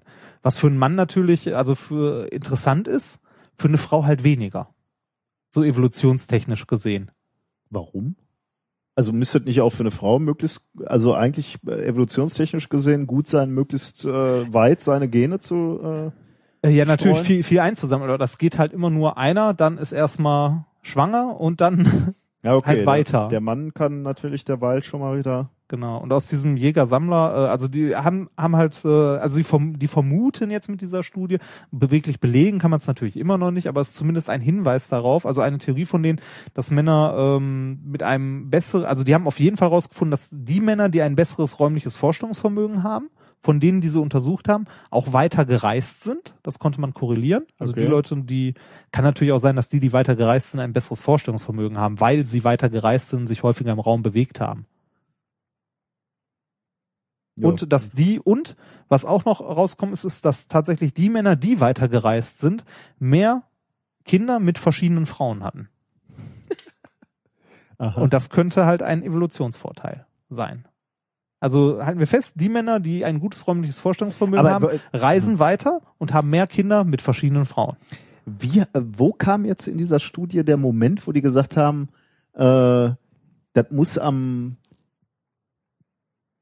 also der, der Grund äh, für dieses bessere räumliche äh, Vorstellungsvermögen und, und das mehr an Reisen ist äh, das äh, Schnackseln? Ja. ja, äh, Also wo, wo ist der Moment, also, also Bei- alles, was ich ja gesagt habe, äh, Also bei der- Jagen, ähm, ja, bei, bei der Auswertung am Schluss. Die haben halt sich die Daten angeguckt und haben Achso, und dann sehen sie, okay, haben die haben mehr Kinder. Genau, die, die weiter gereist sind, haben mehr Kinder mit verschiedenen Frauen. Und dann, Also mit mehr und dann sagst du, evolutionstechnisch ist es gut. Hallo, eine Mann. Studie, zwei Völker, das hatten wir doch schon mal, oder? Fand ich trotzdem ganz nett, die Idee. Und da ich einen unglaublich beschissenen Orientierungssinn habe, heißt, Also das, heißt das für mich, hm, Es wird nix. ja, beziehungsweise wenn ich eine Frau finde, sollte ich schnell ein Kind zeugen. ja. Ja, das war mein erstes Thema. Tom Tom für Knickknack. Ich finde das komisch. Mit dem, Ja. diese diese Knickknack-Geschichte. Also ich fand das eigentlich äh, ganz nachvollziehbar. Mit diesem Knickknack, wie das da reinkam. Das, ja, wer, wer halt weiter Also reist. das ist halt Du bist doch auch mal auf Dienstreisen. so, sofern ich, so, soweit ich weiß, habe ich nur ein Ja. Kind. Ähm, Also äh, das ist so, das ist so die Frage von Kausalität und Korrelation. Ja, ne? Irgendwie, äh, Ist ein bisschen dünn, gebe ich zu, aber nee, also das kann ja durchaus stimmen. Also ähm, ich, ich denke halt nur darüber nach. Also ich meine, ja, das ist halt gut. Wenn du viel reist, könnte es ja auch wirklich sein, dass du öfter, häufiger. Also das sind eh genau, das sind das sind freizügige Völker, hast du ja gesagt. Ja, rein kulturell. Und deswegen fahren die irgendwo hin und wenn sie irgendwo sind und je mehr du reist, desto mehr potenzielle mehr äh. Sexualpartner, äh, die du attraktiv findest, äh, triffst du natürlich und mit denen äh, zeugst du dein Kind. Ähm, aber jetzt diesen Rückschluss zu sagen, aha, das muss also evolutionstechnisch vorteilhaft sein, möglichst viel zu reisen und damit ein gutes Orientierungsvermögen. haben. Ich meine, ist doch egal, ob ein gutes. Solange du genug. Du musst ja nicht, du musst ja immer nur weiterreisen. Du musst ja nie wieder zurückfinden. Ja. Du musst, also von daher se- sehe ich auch bei dir noch viel Potenzial. Du musst halt nur, du musst halt nur immer weiterlaufen. ja, das, ich muss weiterziehen. genau, und da wo du bist. Vielleicht, also bei manchen Männern ist es vielleicht auch besser, wenn die nicht zurückkommen, dahin, wo, wo ihre, wo ihre Brut sitzt. Na gut, ähm, du siehst mich etwas kritisch. Aber äh, macht ja nichts. Ja. Sollen wir zum nächsten Programmpunkt kommen? Zum Experiment der Woche. Sehr gern. Ich habe gehört, ich lerne was. Ich habe dafür ja vorhin noch eingekauft, weil du den Ersatzballon nicht haben wolltest. Möchtest du uns äh, unseren Hörern, Hörern sagen, was ähm, der Ersatzballon war? Nein. Wir bleiben thematisch Ja, beim der war- Bum Bum. Ein Kondom, das es in einer dieser, äh, die gratis in der Uni verteilt werden, damit sich der akademische Nachwuchs nicht vor, nicht vermehrt. Genau. Stimmt, eigentlich ist das relativ kontraproduktiv. Ne? ja, irgendwie schon. Für ne? Moment, vielleicht sind die ja durchlöchert. So mit kleinen. Ja, gut. Ja. Aber die Frage ist, ob du die unbedingt an die Erstsemester austeilen solltest, weil da weiß Meinst ja du, das nicht. ist so, dass äh, eventuell Studien nicht förderlich oder so? das auch, ja, aber das ist halt auch nicht zwingend die Elite des Landes, ne? Das, ja, ja, das, Gut. der hat es schon mal bis hierhin geschafft. Ne? da sind schon welche auf der Strecke geblieben. Gut, die, die, die Frage ist natürlich, ob, ob äh, Elite des Landes dann eher die äh, benennen würdest, die hier sich, äh, die hier alt geworden sind. Hier diese Resterampe, die, die, die hier direkt vor dir sitzt. Ja, Ist auch nicht die Elite. ah, du, ne? du hast ja schon. Äh, das hier, stimmt, ne? ja. Das habe ich schon. ja. Ähm, ja, wir haben tatsächlich ein Experiment der Woche natürlich auch wieder. Äh, und nachdem ich äh, den Herrn Renford äh, davon überzeugen konnte, dass wir es nicht mit einem Kondom machen, sondern mit Luftballons, möchte ich dir mal oder euch mal kurz erzählen, äh, was die ähm, Zutaten sind zu diesem Experiment. Jetzt haben wir genug Luftballons für sämtliche Kindervorlesungen und Ja. Stickstoff. Wir haben mal wieder eine Flasche, eine Oh. Glasflasche, die ich heute Morgen gekauft habe. Eine Gerold, äh, ist egal. Ja, eine, eine aber- Wasserflasche. Bitte Ähm, keine Schleichwerbung hier, die haben uns noch nicht bezahlt. Also in diese, also ein, eine Glasflasche, äh, in diese Glasflasche werde ich gleich ein wenig Wasser einfüllen, also so vielleicht so ein halt Fingerbreit, aber also also nicht viel, aber ein bisschen. bisschen Rest Einen Luftballon haben wir noch Ja, und äh, einen Campingkocher, der hier auch schon das ein oder andere Mal aufgetaucht ist. ja. Ähm, wir werden über dem Campingkocher gleich das Wasser in der Glasflasche erhitzen. Das wird Mhm. dampfförmig werden. Ja. Wir müssen uns noch weiter einfallen lassen, wie wir diese Flasche halten. Ja, Hand. Meinst du? Meinst du, die wird so heiß oben? Gucken Was- wir gleich mal. Glas ist ja ein sehr schlechter Wärmeleiter, Richtig. aber ähm, ich könnte mir vorstellen, dass es heiß wird, aber das werden wir im Labor ja, durch, ausprobieren. durch den Dampf, der da dran vorbeizieht. Ja. Ne? Hm. Ähm, Wir haben ein Tuch bestimmt da rumliegen. wir gucken mal, ja. Oder ist noch ein Bachelorstudent hier? Weil äh, wir aber natürlich hier mal wieder Angst haben vor unserer ähm, unseren Rauchmeldern. vor unseren so. Rauchmeldern. Ähm, denn an der Flasche klebt noch Papier und man weiß ja auch nicht, äh, was mein Campingkocher da so an Ruß abwirft. Äh, werden wir uns mal wieder in alter Tradition ins Labor begeben. Ins Labor. Ins Labor! Ich weiß, ich weiß, und dein rollender Stein setzt kein Moos an. Richtig und Geschehenes kann man nicht ändern. Aber das sind abgedroschene Klischees. Wirklich, Ron, ein solches Ende hätte ich mir nie erträumt. Das Leben ist ein Becher voller Überraschungen bis zum letzten Tropfen. Es gibt eine alte Weisheit. So, wir sind im Labor angekommen. Direkt am Abzug. Direkt am Abzug, deswegen rauscht es hier so ein bisschen. Aber jetzt werden, wird der Herr Remford den Brenner anmachen. Ihr hört schon ein bisschen fauchen. Hier Ja.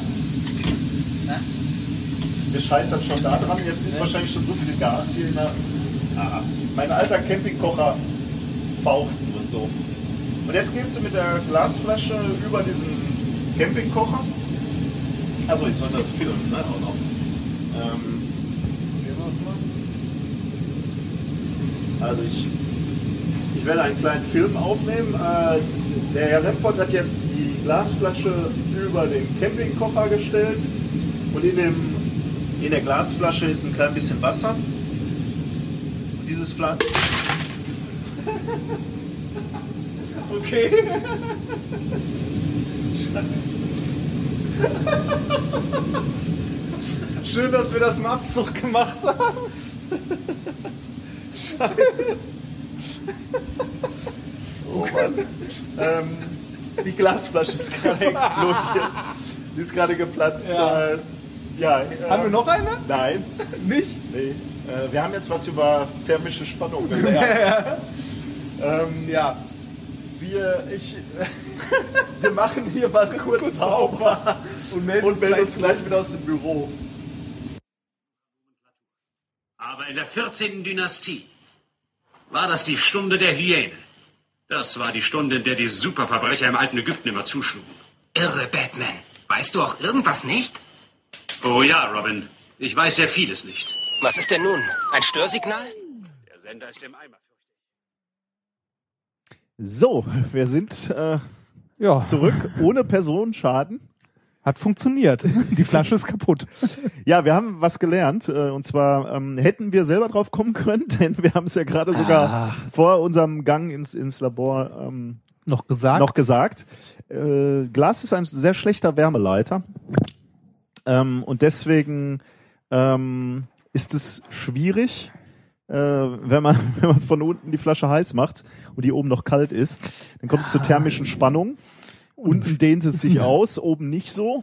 Und Glas ist auch nicht so flexibel meistens. Ne? Das, Das kommt dazu. Deswegen ist äh, die Flasche geplatzt. oh, da gibt's noch ein anderes Experiment, was wir unbedingt mal machen müssen. Unterhalten wir uns später darüber. Ja, super für diesen. Vielen Dank für diesen Einwurf. Bitte. Den, Bitte. wo der, wo der Hörer keinen Ja, so, hat. so, ja, so entsteht Sendungsplanung. Spontan. So muss das sein. So. Wir, Ähm, wir haben in der Zwischenzeit zum Glück in den ähm, in den Pfandvorräten des Herrn Remford noch eine äh, Zweit- zweite Flasche äh, gefunden. siehst du, du sagst immer, das ist für nix gut.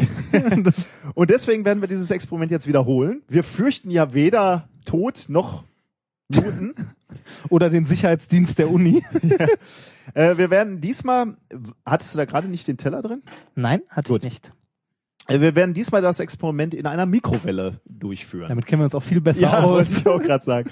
Äh, der Herr Remford hat jetzt schon wieder die neue Flasche befüllt mit ein wenig Wasser und zünde mal die Genau. Mikrowelle bitte. In die, in, ihr zünde die Mikrowelle klingt so, ha. Ich will für alles gewappnet sein. Also äh, die, läuft. die Flasche, wir haben al- also wieder die gleiche Flasche, die ich gerade schon, die ihr gerade schon in diesem spektakulären Explosionsvideo gesehen habt. Genau. Äh, eine 0,7 Liter Glasflasche Für Ähm, Mineralwasser. für Mineralwasser. Wir haben wieder den besagten Finger Wasser reingetan und die Flasche nun hingelegt in die Mikrowelle. den Teller rausgenommen, weil die sich sonst ja die ganze Zeit drehen würde und da Genau. nur ausläuft. Ja. Und äh, da warten wir jetzt. Ja, mein Freund, da haben wir gerade wieder was gelernt, ne? Ja, richtig. Auf dem Campingkocher kann man kein Glas kochen. Also nicht mit Glas kochen. Ja, Glaskocher. das war was, ne? Haben, Ja. Haben wir auch ein bisschen Glück gehabt, ne? Ich bin gerade nah ran an die Flasche. Das hätte Ich hatte die in der Hand. Hallo? Das, Ja, Hand. ja, Hand. Mein Augenlicht war in Gefahr. Alles für den Hörer. Ja, meinst du, das reicht? Soll ich's mal? Ich weiß nicht, wie, Ich weiß nicht, wie lange die gerade drin war. lange, ja, wir haben gerade schon mal einmal äh, angetestet. Ob das funktioniert, bevor wir es nochmal in die Luft jagen. Ähm, und da hat es schon mal so einigermaßen funktioniert. Ähm, aber wir haben leider nicht aufgezeichnet und deswegen müssen wir es jetzt nochmal. Hast du dein Handy bereit? Das Handy Für, liegt hier. für eventuelle Videos. Es ist ja jetzt keins, wo man so ganz schnell filmen muss, aber dann doch so schnell, dass man es. Ich nehme die jetzt mal raus, ne? Ja, mach mal. Sollte bitte. ja. Wir haben uns gerade dazu entschieden, Oh ja, äh, euch auch ähm, das Video von diesem äh, missglückten Versuch ins Netz zu stellen. Das ist ja auch sehr sehenswert. So, wo soll ich sie dir hinstellen? Irgendwo hier auf, äh, auf den Tisch. So, jetzt ist die Ka Flasche ist sehr heiß, deswegen äh, fällt es mir ein bisschen schwer, den Ballon rüberzuziehen. Also der, der Ballon wird jetzt über den Flaschenhals gezogen. So, das hat aber ganz gut So. geklappt. Ähm, stell Video? mal noch mal. Ja, ich. Was? Achso, soll ich die das, woanders das hinstellen? Motiv ist nicht so schön von mir. Wo, Kannst du wo, das? wo hättest du sie denn gerne? Oh, jetzt geht's schon los. Äh, stell's mal hier hin, bitte. Wenn ich da. Da? Achso, da hinten. Oh, da kommt mein Mikro nicht hin. Ja, ja, passt, passt, passt. So. Super, Wortgut. Voller Fast Einsatz. mein Bier dabei runtergeworfen. So, jetzt äh, filme ich die Flasche. man, man sieht schon, dass der Ballon sich äh, wie erwartet nicht aufbläst. Ja, tatsächlich hätte ich ein Video im, im Netz davon gesehen und da hieß es am Anfang, kann es, kann man es schon mal beobachten, dass der Ballon sich vorher äh, ga- ganz am Anfang noch so ein bisschen äh, muss halt- aus, dann- aufbläst Dann, muss das Wasser da drin aber wirklich noch kochen. Genau, ne? ja. Also, ähm, und das kocht ja jetzt nicht, es ist nur eher heiß. Die Flasche ist auch unglaublich heiß. Also nicht, wenn ihr das mal nachmachen wollt, was ihr eh nie tun sollt, ähm, oder häufig nicht tun sollt, ähm, besorgt euch einen Topflappen oder so, damit äh, ihr euch nicht die Finger verbrennt. Und äh, passiert noch was? ja, ich würde jetzt mal Uh, vorsichtig. einmal den äh, Ballon über die Kuppe gehoben Ja, und er dehnt sich äh, tatsächlich in die Flasche aus. Und zwar deutlich weiter, als ich erwartet hätte. ja, nicht wenig, ne, kann man Nee. sagen. Ähm, Schon ordentlich. Wow. Und das ist eigentlich das, was wir euch zeigen wollten. Man, man hätte natürlich, ähm, man hätte jetzt schon so äh, intuitiv erwartet, natürlich, dass der Ballon sich reinzieht in die Flasche. Ähm, aber Warum? Ja, äh, Ja, natürlich, ich weiß warum, Nein, aber nein, äh, ist ja richtig, dass du fragst. Ja. Ähm, äh, weil na, geht. natürlich erstmal die Luft in der Flasche, äh, naiv gesagt, erstmal nur warm ist ähm, und sich jetzt, ähm, nachdem, aber jetzt, jetzt kühlt die Flasche sich ja langsam wieder ab und ähm, äh, die Luft, Luft zieht sich zieht dann sich- wieder zusammen und zieht dann eben auch den Luftballon. genau, beziehungsweise die Luft von außen drückt jetzt halt wieder genau, in die Flasche. ja, so ne? sollte man es korrekterweise Ja. sagen, genau. Aber das ist nur ein Teil der Wahrheit ähm, oder oder ein Teil des Effektes. Was hier viel mehr eine Rolle spielt, ist, dass wir vorher in dem in der Flasche, meinst du, ich kann hier mal ausmachen oder? Nee, film ruhig weiter. Das mal, du kannst doch währenddessen reden. Ähm, was hier der Fall ist, ist die die Flasche war praktisch gerade gänzlich gefüllt mit ähm, Wasserdampf. Ja. Äh, also Wasser, das gasförmig geworden Ja. ist.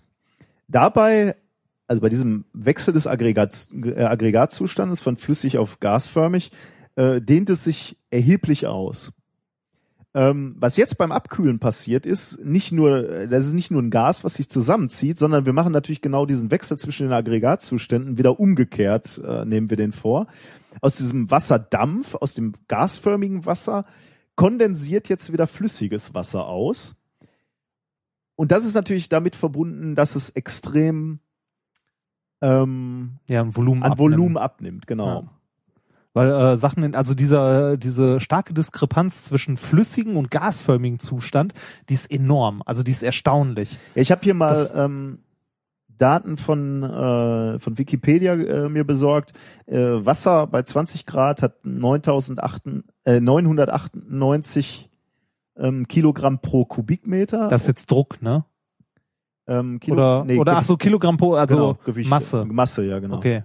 Und ja. der Wasserdampf äh, bei 100 Grad Ach, Kubikmeter, ne? Nicht Hat- Quadrat. Okay, ja. äh, 590 Kilogramm pro Kubikmeter. Also von daher Also knapp Hälfte. äh, knapp Hälfte, genau.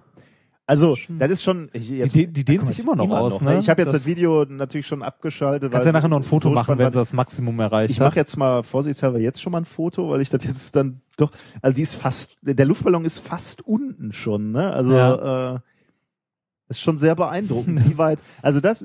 Das ist cool, ne? Also das ist ein Experiment. Ich habe es gelesen. das, das bekommst du auch so nicht hin mit in die Flasche reinpusten Das oder stimmt, so. ja. Das, das ist schon schön. also das funktioniert halt nur, weil jetzt wirklich. Äh, Definitiv ein Experiment, dass man mal mit so auf einer, das kann man auch wieder auf einer Party machen, ne? Das ist, du nimmst dir eine Stimmt. Wasserpulle, Man- einen Partyluftballon. leere Flaschen sollte man auf Partys vorfinden. Ja, richtig, richtig. Und, Und einen Partyballon und dann kann man es eigentlich machen. ja, und so eine Wodka-Pulle ist ja meistens auch klar. Vorher einmal mit Wasser ausspülen, also nicht die Wodka-Pulle in die Mikrowelle legen. Ich finde auch schön, dass das mit einer Mikrowelle funktioniert und nicht mit einem Campingkocher. Ja, ich auch. Also, ähm, Das ist wieder näher am Menschen, ne? Also so an dem Stadtmenschen. also ist schon beeindruckend. Ich würde jetzt sagen, der Luftballon ist locker bis auf drei Viertel runter, ne, die Flasche. Ja, ja, könnte man. Gut. Man muss ja auch sagen, das ist auch mal eine schöne Erklärung daran, wenn ihr mal so in einer Uni oder so unterwegs seid, und viele von euch sind das ja, ähm, ihr seht in Fahrstühlen häufig so Warnschilder, äh, keine flüssigen Gase zusammen mit Personen transportieren. Oder noch viel skurriler, äh, der, Fahr der ähm, Aufzug kommt, die Tür geht auf und da steht so eine riesige Pulle Helium drin und niemand fährt mit. Und äh, man fragt sich so, hm, warum fährt diese Pulle alleine? und warum, oder wenn man die halt holen muss, wenn man derjenige ist, der sie holen muss, ist dann die Frage, warum zur Hölle soll ich die Treppe nehmen, während die Pulle Fahrstuhl fahren darf? Und da sehen wir genau den Grund. Wenn wir in einem geschlossenen Raum sind, wie so einem Aufzug und ein flüssiges Gas dabei haben, sei es jetzt Stickstoff oder Helium, ähm, und uns das ausläuft, also irgendwie die Pulle kippt um oder so, und das schlag, also das schlagartig verdampft, dann verdrängt das innerhalb von Sekunden den kompletten Sauerstoff im Fahrstuhl. Was so jetzt, würde ich auch sagen, ist jetzt nicht so schlimm. Scheiße ist, wenn der Fahrstuhl stecken bleibt und das passiert, dann hast du ein Problem. Das ist halt wirklich ein Problem, Ja, ja, weil dann, ist mit Atmen nicht mehr so lange so viel. So, jetzt ist, äh, bin ich beruhigt, der Luftballon ist gerade geplatzt. Äh, also er hatte sich wohl ein bisschen arg äh, gedehnt. Äh, gedehnt. Ich hatte ein bisschen Sorge, dass ich jetzt hier die Sendung weiter äh, moderiere und, Und das knallt irgendwann- irgendwann in meinem Rücken. Also von daher bin ich jetzt beruhigt, dass er jetzt geplatzt ist. Aber ja, der hat sich so weit reingezogen, dass er geplatzt ist. Also ähm, Schönes Experiment. ich, ähm, Das werde ich klauen. ich, Ähm, ich hatte auch irgendwie das Gefühl, ähm, also ich, ich hätte nicht, äh, also ich, das, das kam so harmlos daher, Ja. aber äh, es ist doch, wurde ordentlich reingezogen. gut. Wie du klaust meine Experimente. Ich dachte, wir, Das ja, hier oder da wird man das mal wieder verwenden dürfen, oder? also das kann man echt mit Kindern mal machen. Ja, also das ist wirklich schön. Äh, Kann man Kindern sagen, hier, nimmt die Flasche, packt die in die Mikrowelle, ne? so, auf Das- diesen, auf diesen Schrecken jetzt erstmal ähm, Ein schönes Lied. Äh, tatsächlich ein Lied, was uns von einem Hörer empfohlen wurde. Ähm, ich habe mir dummerweise, ich Den Namen nicht entschuldigen, ich habe mir aufgeschrieben. den Namen nicht aufgeschrieben, aber wir können, äh, ja, das können wir auch nicht leisten. Nee, das, das kriegen wir nicht hin. Wenn wir irgendwann bei irgendwas mal eure Namen vergessen, seid uns nicht böse. Genau. Wir sind auch nur Menschen. Ähm, da wir ja relativ viele Menschen aus der Informatik auch unter unseren Hö Zuhörern wissen, Oh ja. ist dieses hier ein Song, der heißt The Sysadmin Song. Ähm, äh, jemand, der naja, über sein Leben als Systemadministrator spricht äh, und ich oder singt vielmehr. Ähm, viel Spaß damit. Ich bin sehr gespannt. Okay. Cool. That's very nice of you. Thank you. Wow, this is Vegas. Yeah, three microphones. I got this one and that one and that one. That's pretty cool. I feel like Kenny Loggins. um, I I used to work at uh, a uh, a help desk um, before I discovered my calling in comedy. Um, I'm my name is Wes. I'm from way up there in Canada, and uh, I run a website called DeadTroll.com, uh, which is is there really for all of your office comedy needs. Um, we don't have any swearing on it because then people would get fired and that would be bad for business. Um, so check it out if you get a chance. This is a song I wrote about some very special people uh, who make sure that your computer works. They're called system administrators and they're very important. There's a guy who works in another room or on another floor. He's the one you call when your document ain't there no more. He's probably a boy, but he might be a girl or something in between. He's the only one in the office who knows what PC load letter means. He's your system administrator. He's probably into comic books. And you tremble in fear when you have to hear one of his, what a dummy, looks. Got a virus, lost your password, or you just can't print. In an hour, he'll show up and crouch and squint. Fight to save your files. He might be there all day, but sometimes he just presses caps lock and walks away. But hey, suddenly my password works. Wow! Hooray! Hooray, hooray, oh happy day. I'm gonna buy my guy a gift to say. Having you around means I get to stay stupid and uninformed. And I can keep opening .exe file attachments and forgetting my mother's maiden name, cause you'll fix it all for me. Yay! I'll give you a cake. I'll give you a hug. I'll buy the world's best system administrator mug. Just help me out, system administrator. Please plug in my mouse, system administrator. I don't know which button is the mouse click button, system administrator. Piss him off and you'll be fired by tomorrow morn. Cause he's the guy who knows that you've been surfing porn. So make sure you stay nice to your system administrator. Thanks a lot, you guys. Ja, sehr schön. Äh, super gut. Das, äh, Macht der Mensch noch mehr Musik? Ich finde das großartig. äh, wir verlinken es und ähm, ich kann es dir jetzt gerade nicht sagen, aber ähm, er, er scheint ja zumindest in der, ähm, in der Comedy jetzt zu Ja. sein, nach eigenen Aussagen. Wir, wir verlinken den Song und dann können wir gucken, äh, was er noch so macht. Ah. Ja, ähm, du bist ja Gott sei Dank mein Systemadministrator. Wenn ich Probleme Ja. habe, stehst du ja Gott sei Dank immer parat und Ja. hilfst mir. Ja, so gut ich kann das. Ja, meistens, also für mich reicht's. Ja, Also, dafür reicht's gerade noch. die, ne? diese Das- Wunder, die er da gerade beschrieben Ja. hat, die, die vollbringst du ja hier. Ja. immer. Wobei Cap, Ja, Caps äh, Lock schaffe ich noch, aber Nee, aber ja, aber beim LAN-Kabel hört's auf, ne? mitunter. Ja. ja. Sollen wir zurück zur Wissenschaft kommen nach Ja, diesem bitte. Ausflug äh, in, in zerbrochene Flaschen und Ja. ähm, wir müssen ja ein bisschen Ernsthaftigkeit Ich fand, das wäre ein schönes, ernsthaftes Experiment. Jetzt wird's noch ernsthafter. Oh. Jetzt wird's Oh. äh, Traurig. nein, ähm, knallhart. Physik. Jetzt Physik. geht's um Physik. Physik. Physik. Hm. Fußballfilme in der Mache. Das hat was mit Physik zu tun? Das hat sehr was mit Physik zu tun. Das hat nämlich überhaupt nichts mit Fußball zu tun. Und dann weißt du natürlich schon wieder Bescheid, Ah, worum es geht. Buckyballs. Genau. Wir sind wieder bei Buckyballs. Wir reden über Kohlenstoff-Nanostrukturen. Das äh, ist ja so unser Lieblingsthema, weil wir ja auch bei den Kohlenstoff-Nanostrukturen unterwegs sind. Wer unsere Folge mit Omega Tau noch nicht gehört hat, wo wir ein bisschen über Kohlenstoff gesprochen haben, Kohlenstoffschichten, der sollte da mal reinhören. Ähm, schönen Gruß nach Stuttgart. Aber, also wir, wir beschäftigen uns mit Kohlenstoff, Diamanten, Graphen, Nanotubes. Aber also warum interessiert man sich dafür für, für die äh, gra- gerade für diese für diese nanostrukturierten äh, strukturierten Kohlenstoff ähm, ähm, Objekte wie, wie beispielsweise das Graphen oder ähm, die Buckyballs, die du gerade erwähnt hast, die könnten natürlich mal interessant sein, äh, wenn man über über biegsame Elektronik spricht oder, oder Ah. neuartige Batterien oder so effiziente Lampen. Für sowas könnte das also mal eine Anwendung haben. Aber jetzt geht's eben genau um die Buckyballs, von denen du äh, gerade schon gesprochen hab, äh, hast. Ähm, da haben wir auch schon öfter mal drüber gesprochen. Das sind diese Fußballmoleküle. Also die sehen tatsächlich aus wie so ein, so ein klassischer Fußball aus sechs Ecken und fünf Ecken, 60 Kohlenstoffatome, die eben eine Kugel ähm, bilden. Äh, weißt du noch, warum die Buckminster Fullerene heißen? Haben wir auch schon ein paar Mal gesagt. ne? Äh, weil der Typ so hieß? nee, es gab einen? US-Architekten, Ah, Architekt, Richard das war's. Buckminster Fuller hieß der. Ja, ne? okay. ähm, und äh, der hat so Kuppeln gebaut äh, Ah. auf, auf der Basis, also auch mit fünf Ja. und sechs Ecken. Und äh, weil die, die hat er übrigens gebaut, weil die so stabil waren. Wie ist Ähm, der Typ, der es entdeckt hat? Sir Kroto oder so? Äh, oder der war einer davon, ja, Einer Sir Croto. Die- Ha, ich habe einen Namen behalten. Yeah! Ich auch. ja.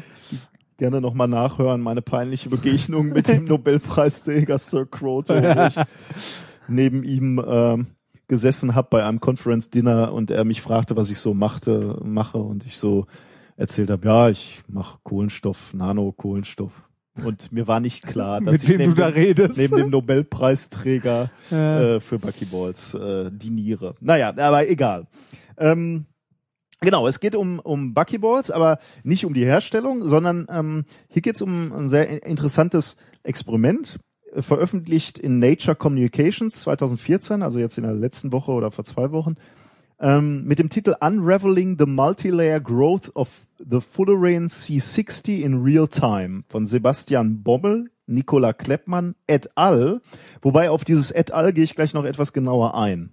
Ähm, Okay. Aus verschiedenen Gründen. Ähm, worum geht's in diesem Paper? Ähm, die, die Wissenschaftler haben sich angeschaut, wie sich Schichten bilden aus C60-Molekülen. Also ähm, die haben C60-Moleküle verdampft. Gehe ich gleich ein bisschen genauer drauf ein, aber auch nicht so sehr in die technischen Details. Die haben die verdampft und sich äh, angeschaut, wie diese C60-Fußballmoleküle auf eine Oberfläche auftreffen. Und vor allem haben sie sich angeguckt, was dann passiert. Bilden die eine ein, einlagige Schicht, also äh, Bilden so die Inseln oder? Genau, bilden die Okay. Inseln, sind das viele Inseln, ist das eine geschlossene Schicht? Vor allem die Frage, wann bildet sich die zweite Lage? Also wann bildet sich Bewegen die sich noch, wenn die einmal angekommen wie bewegen sind? die sich? Wie schnell bewegen die sich? Und bi wann bildet sich die zweite Lage? Also bildet, bilden sich relativ schnell so pyramidenförmige, Mhm. also nächste Lage, nächste Lage, nächste Lage. Oder bildet sich erstmal eine saubere Lage, dann die nächste Lage, dann die nächste Lage und so weiter. Das hat die interessiert. Aber ähm, das ist nicht trivial, wie du dir vorstellen kannst. Das kann ich mir sehr gut vorstellen, ja. Ähm, weil, äh, und wa- warum ist das nicht trivial? Weil, weil natürlich als erstes mal die Objekte, die sie untersuchen wollen, sehr klein sind. C60-Moleküle sind halt nur ein paar Nanometer groß. Mhm. Ähm, die aufzulösen, ist schon mal eine Herausforderung. Und dann auch noch Zeit aufgelöst, ist das Sehr gut, große ja. Problem. Sehr gut, ja, du hast genau die zwei, Ja. du, du hast genau die zwei Probleme erkannt. Du musst erstmal überhaupt Licht in Anführungsstrichen haben, mit dem du die C60-Moleküle sehen kannst. Und du brauchst eine hohe Zeitauflösung, du musst schnell messen, genau. Ähm, gut, äh, da haben wir äh, in dieser Sendung auch schon ein paar Mal drüber gesprochen. Was ist so der Trick, wenn man, äh, wenn man mit Licht Dinge nicht mehr auflösen kann? Das hatten wir ja jetzt auch neulich in unserer, unserer Nobelpreisfolge. Ähm, wenn Licht nicht mehr reicht, kann man zu ähm, Elektronen gehen. Zum Beispiel Elektronen, ich habe gerade überlegt, Elektro Röntgenstrahlung. Genau, man, man kann zu anderen Teilchen gehen, die eine niedrigere Wellenlänge haben, äh, weil man damit Strukturen darstellen kann, die kleiner sind. Also das Ja. ist der Trick. Also man, man ist beim Licht einfach limitiert über die Wellenlänge. Äh, viel kleiner kann man nicht werden. Äh, beim ähm, und und das, was du gerade gesagt hast, man geht zu anderen ähm, äh, Teilchen, mit denen man detektiert, mit anderen Sensoren, wenn man so will. Ähm, Elektronen hast du gerade schon gesagt, richtig? Oder wenn man noch kleiner werden will, Röntgenstrahlen. Und das ist genau das, was man hier gemacht hat. Man hat hier Röntgenstrahlung benutzt. Röntgenstrahlung ist nämlich sehr viel, die, die Wellenlänge von Röntgenstrahlung ist sehr viel geringer als Licht. Licht liegt bei 380 bis 780 Nanometern etwa, also ist so das sichtbare Licht. Ähm, Röntgenstrahlung 10 Nanometern bis ein Pikometer. Also da gehen wir schon Hm. wirklich deutlich nochmal Ja. äh, noch, noch mal deutlich äh, runter. Aber du hast gerade natürlich schon gesagt, das, das ist nur ein Teil der Medaille. Ähm, du musst zur Wellenlänge gehen, die kleiner ist. Das kann man erreichen, indem man halt halt Röntgenstrahlung nimmt. Aber du hast gerade genau richtig gesagt, wir müssen noch was erreichen. Wir müssen sehr sehr schnell messen.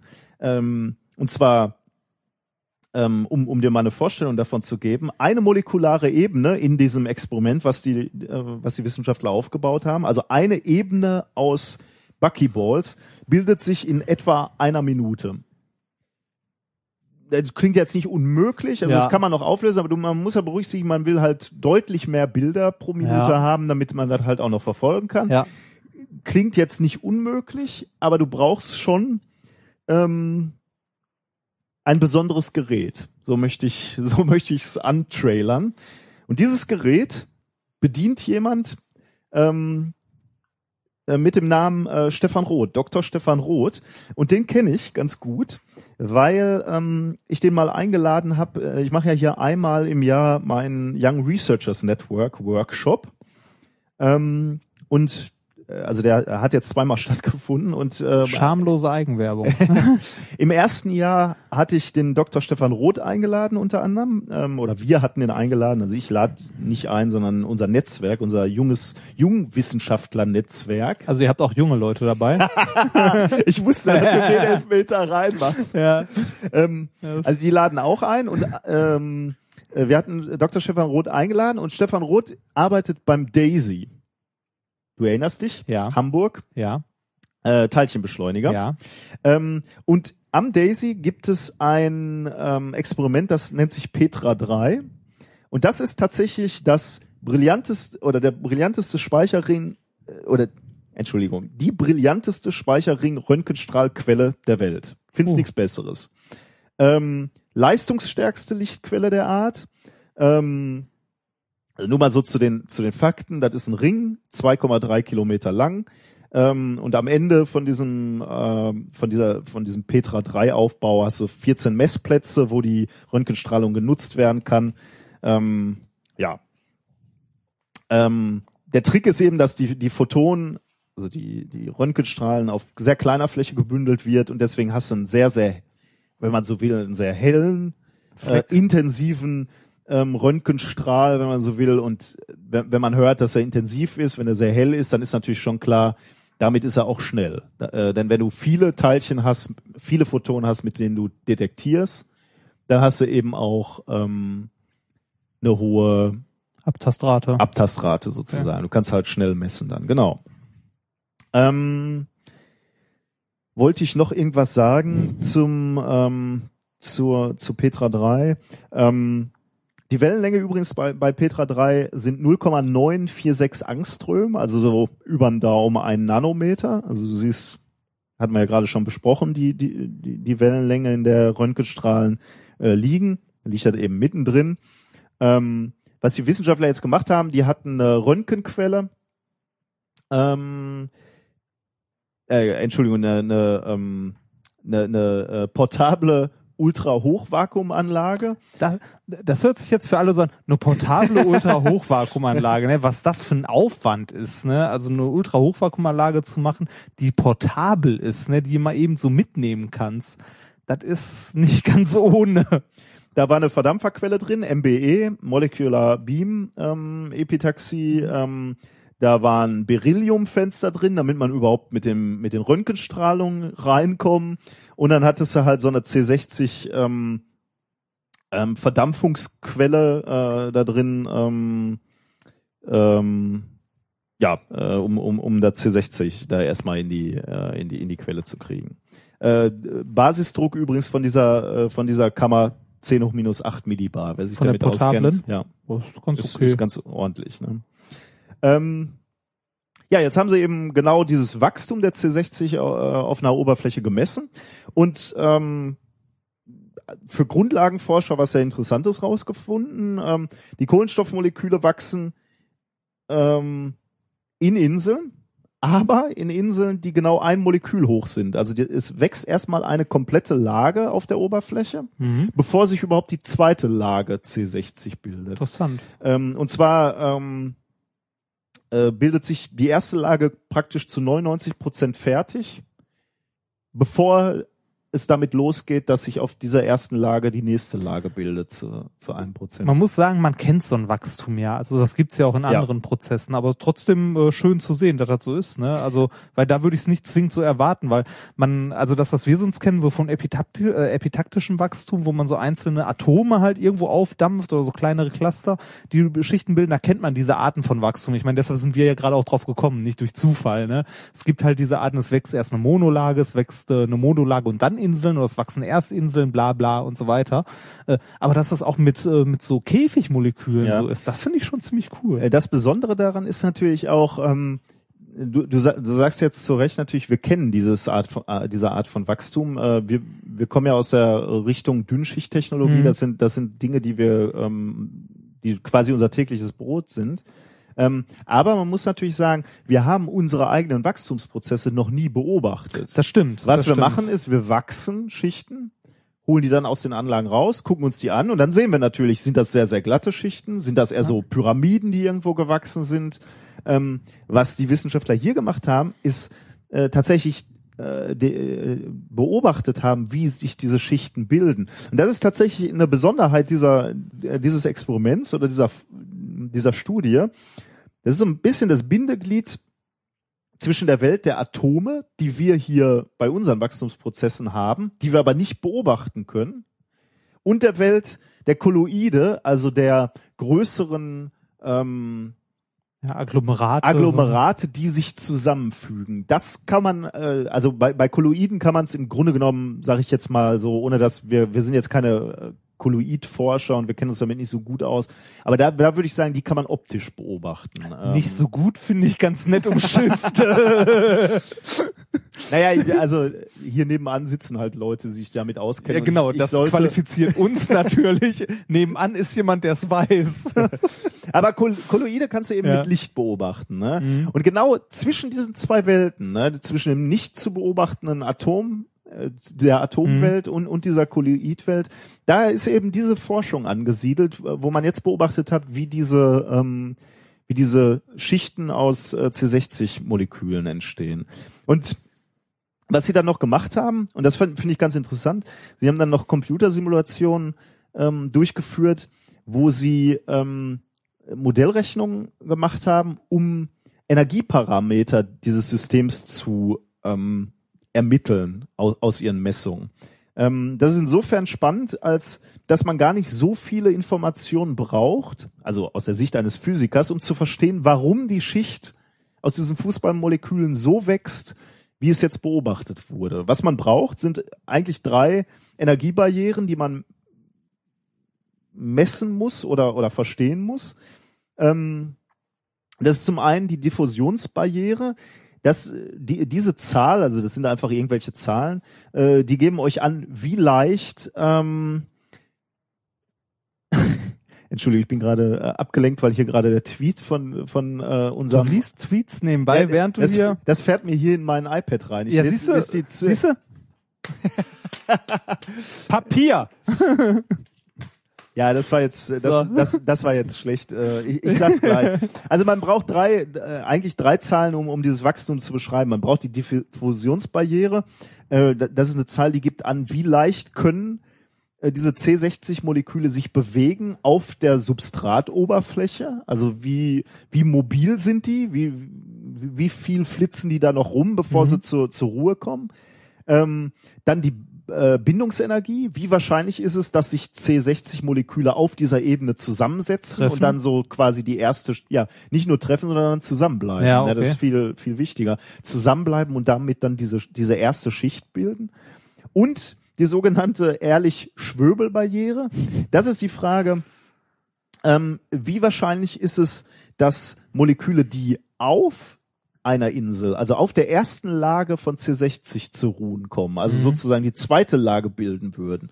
Wie wahrscheinlich ist es, dass diese Moleküle runterfallen auf die erste Ebene und eben an, der, an dem Wachstum der ersten Ebene beteiligt sind und nicht irgendwie oben so, so eine Pyramide, so eine Insel weiterbauen? Und diese drei Zahlen wurden eben gemessen, die wurden ja, modelliert erstmal, um, um die, um die äh, Beobachtung ähm, zu erklären. Ja, und äh, das finde ich eigentlich ganz faszinierend, dass diese fundamentalen Werte eben aus diesen Messungen, aus diesen Rechnungen ähm, ähm, gefunden werden Ich konnten. finde es toll, dass sie so das Bindeglied quasi bilden, wie du ja gerade auch schon Mhm. sagtest, zwischen dem, was man halt noch so mit normalem Licht, also mit so, also ja, es klingt jetzt so billig, ne? Ich meine, wir wissen beide, dass das auch nicht ohne ist, ne? Sich sowas anzugucken und äh, dem, was wir halt äh, so aus theoretischen Rechnungen und so weiter halt auf äh, atomarer Ebene Ja. wissen, Ja. Schrägstrich vermuten und so weiter. Und jetzt, jetzt könnte man natürlich immer noch kritisch sein und sagen, ja, was nutzt uns das? Äh, was, äh, also was, was soll das alles? What the benefit? Ähm, gerade bei dem, äh, also weil ich gerade über Bindungsenergien gesprochen habe, das ist halt immer so ein bisschen die Frage, ich meine, ähm, wie kann man diese Energien überwinden? Äh, eben dadurch, dass man Energie hinzufügt. Das Ja, schön. Sprach, sprachlich äh, scheitere ich gerade. Das heißt, mit anderen Worten, wenn du das Wachstum beeinflussen möchtest, ne, Ja. ähm, dann kannst du es zum Beispiel tun, dadurch, dass du die Substrattemperatur änderst. Ne? Wie, wie hoch ist die, äh, die Substrattemperatur? Das wird dazu führen, dass du eine andere Schicht abscheidest, eine glattere beispielsweise bei hohen, höheren Energien. Ähm, und das wird den Forschern helfen, ähm, beispielsweise in Zukunft sehr gezielt äh, Strukturen zu bauen aus diesen C60, die sie für eine spezielle ähm, Anwendung brauchen. Also wenn, wenn sie eher glatte Schichten brauchen, dann, dann wissen sie halt jetzt, dadurch, dass sie diese Energien äh, bestimmt haben. Ah, wie viel sie noch zufügen müssen oder Genau, in welchem Bereich sie kühlen müssen, müssen, genau. eventuell. Und man denkt drüber nach, über, äh, aus diesen C60 zum Beispiel organische Solarzellen zu bauen. Und da kann man jetzt eben viel gezielter ähm, das Wachstum steuern, um, um dann zu den Materialien zu kommen, ähm, die man sich wünscht für seine Anwendung. Klingt interessant.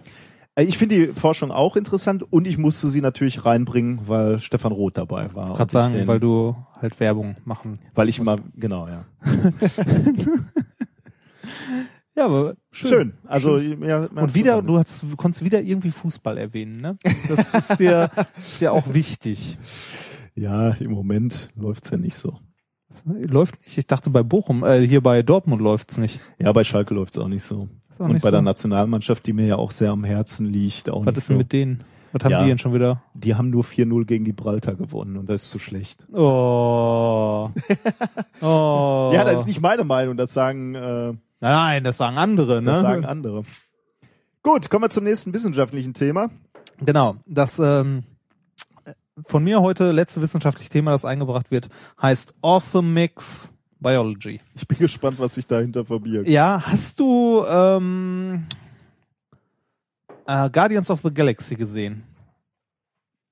Nee, ich sag dir So. auch warum. Warum? Weil da so ein merkwürdiger Biber mitgespielt hat. Ähm, was, was das ist ein Waschbär und kein Biber. Was insofern ein bisschen äh, komisch ist, weil ich habe früher Perry Roden gelesen Ja, ich auch. und da spielt ja auch ein Biber mit. Ja, Der Mausbiber? Ist, ja, wollte gerade sagen, genau, das ja nur. Wie hieß der nochmal, weißt du das noch? Boah, weiß ich nicht mehr. Das ist Google mal Ja, kurz, natürlich. bitte, wie der hieß.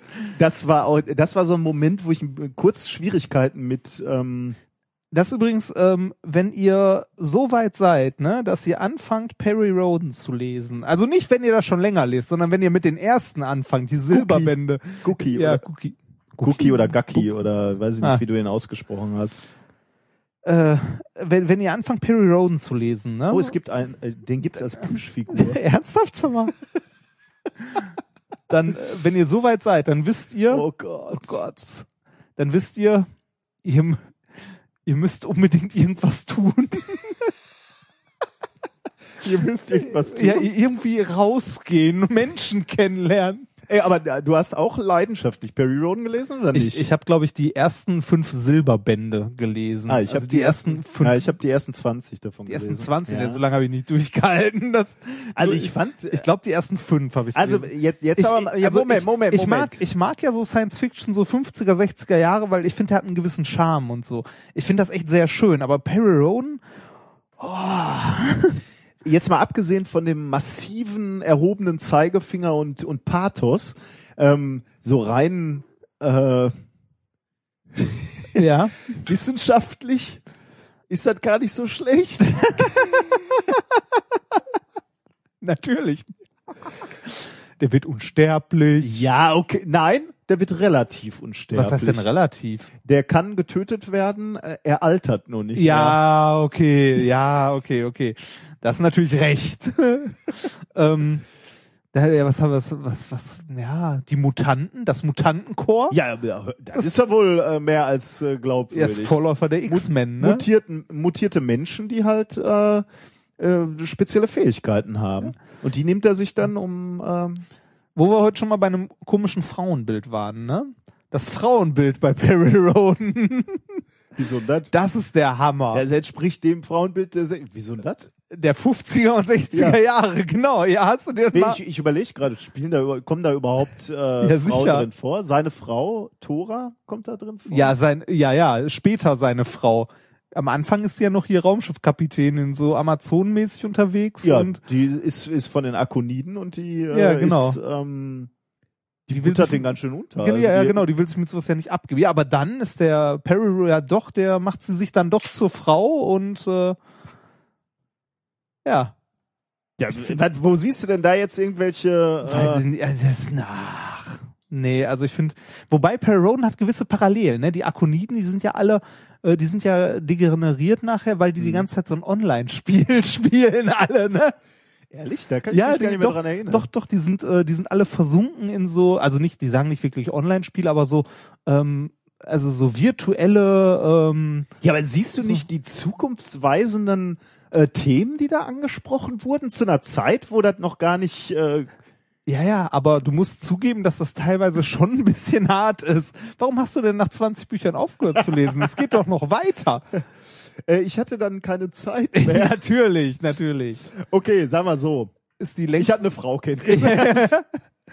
ja, siehst du? Das, weißt du, das Allerpeinlichste an diesen Büchern, ne? Sind die Cover? Sind diese silbernen Wände, ne? Und diese Wackelbilder vorne drauf, ne? Ja, die musst du ja nicht so kaufen. Wenn du up to date wärst, könntest du dir immer noch die Heftchen kaufen. Groschenromane Ja, genau. kaufen.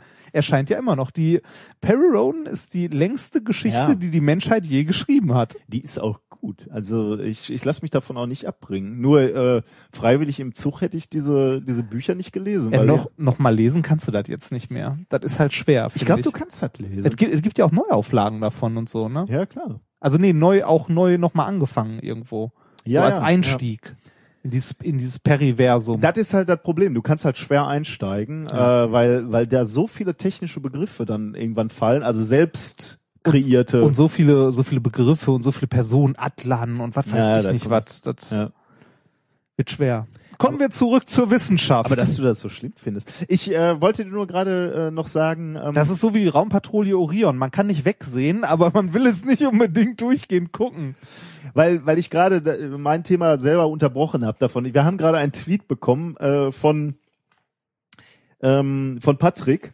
Äh, der Patrick, der gerade in dieser Sendung äh, Gesprochen hat? gesprochen hat, genau. Ah. Ähm, er hat das Bierpaket wieder zurückbekommen, weil es unterfrankiert war. es ist wieder nach Berlin gereist. Das ist natürlich schade. Wir haben uns ja gerade gefragt, warum das hier nicht angekommen Ja, ist. richtig. Jetzt Unterfrankiert? ja. Haben die bei der Post nicht gesagt, hier, da muss mehr drauf? Wahrscheinlich dachte er, er kann das für 80, 84 Cent oder was kostet im Moment eine Briefmarke für einen Brief? Hab Keine, ja, bitte nein. Also sowas unterstellst du unseren Hörern? das, äh, bitte.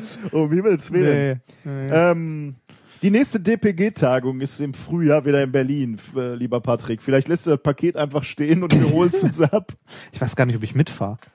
Ja, Dieses Jahr. Ich hab nix. ich hab nix. Wobei, es hat mich noch nie abgehalten, zu einer Konferenz zu fahren. Oi, So. oi, oi.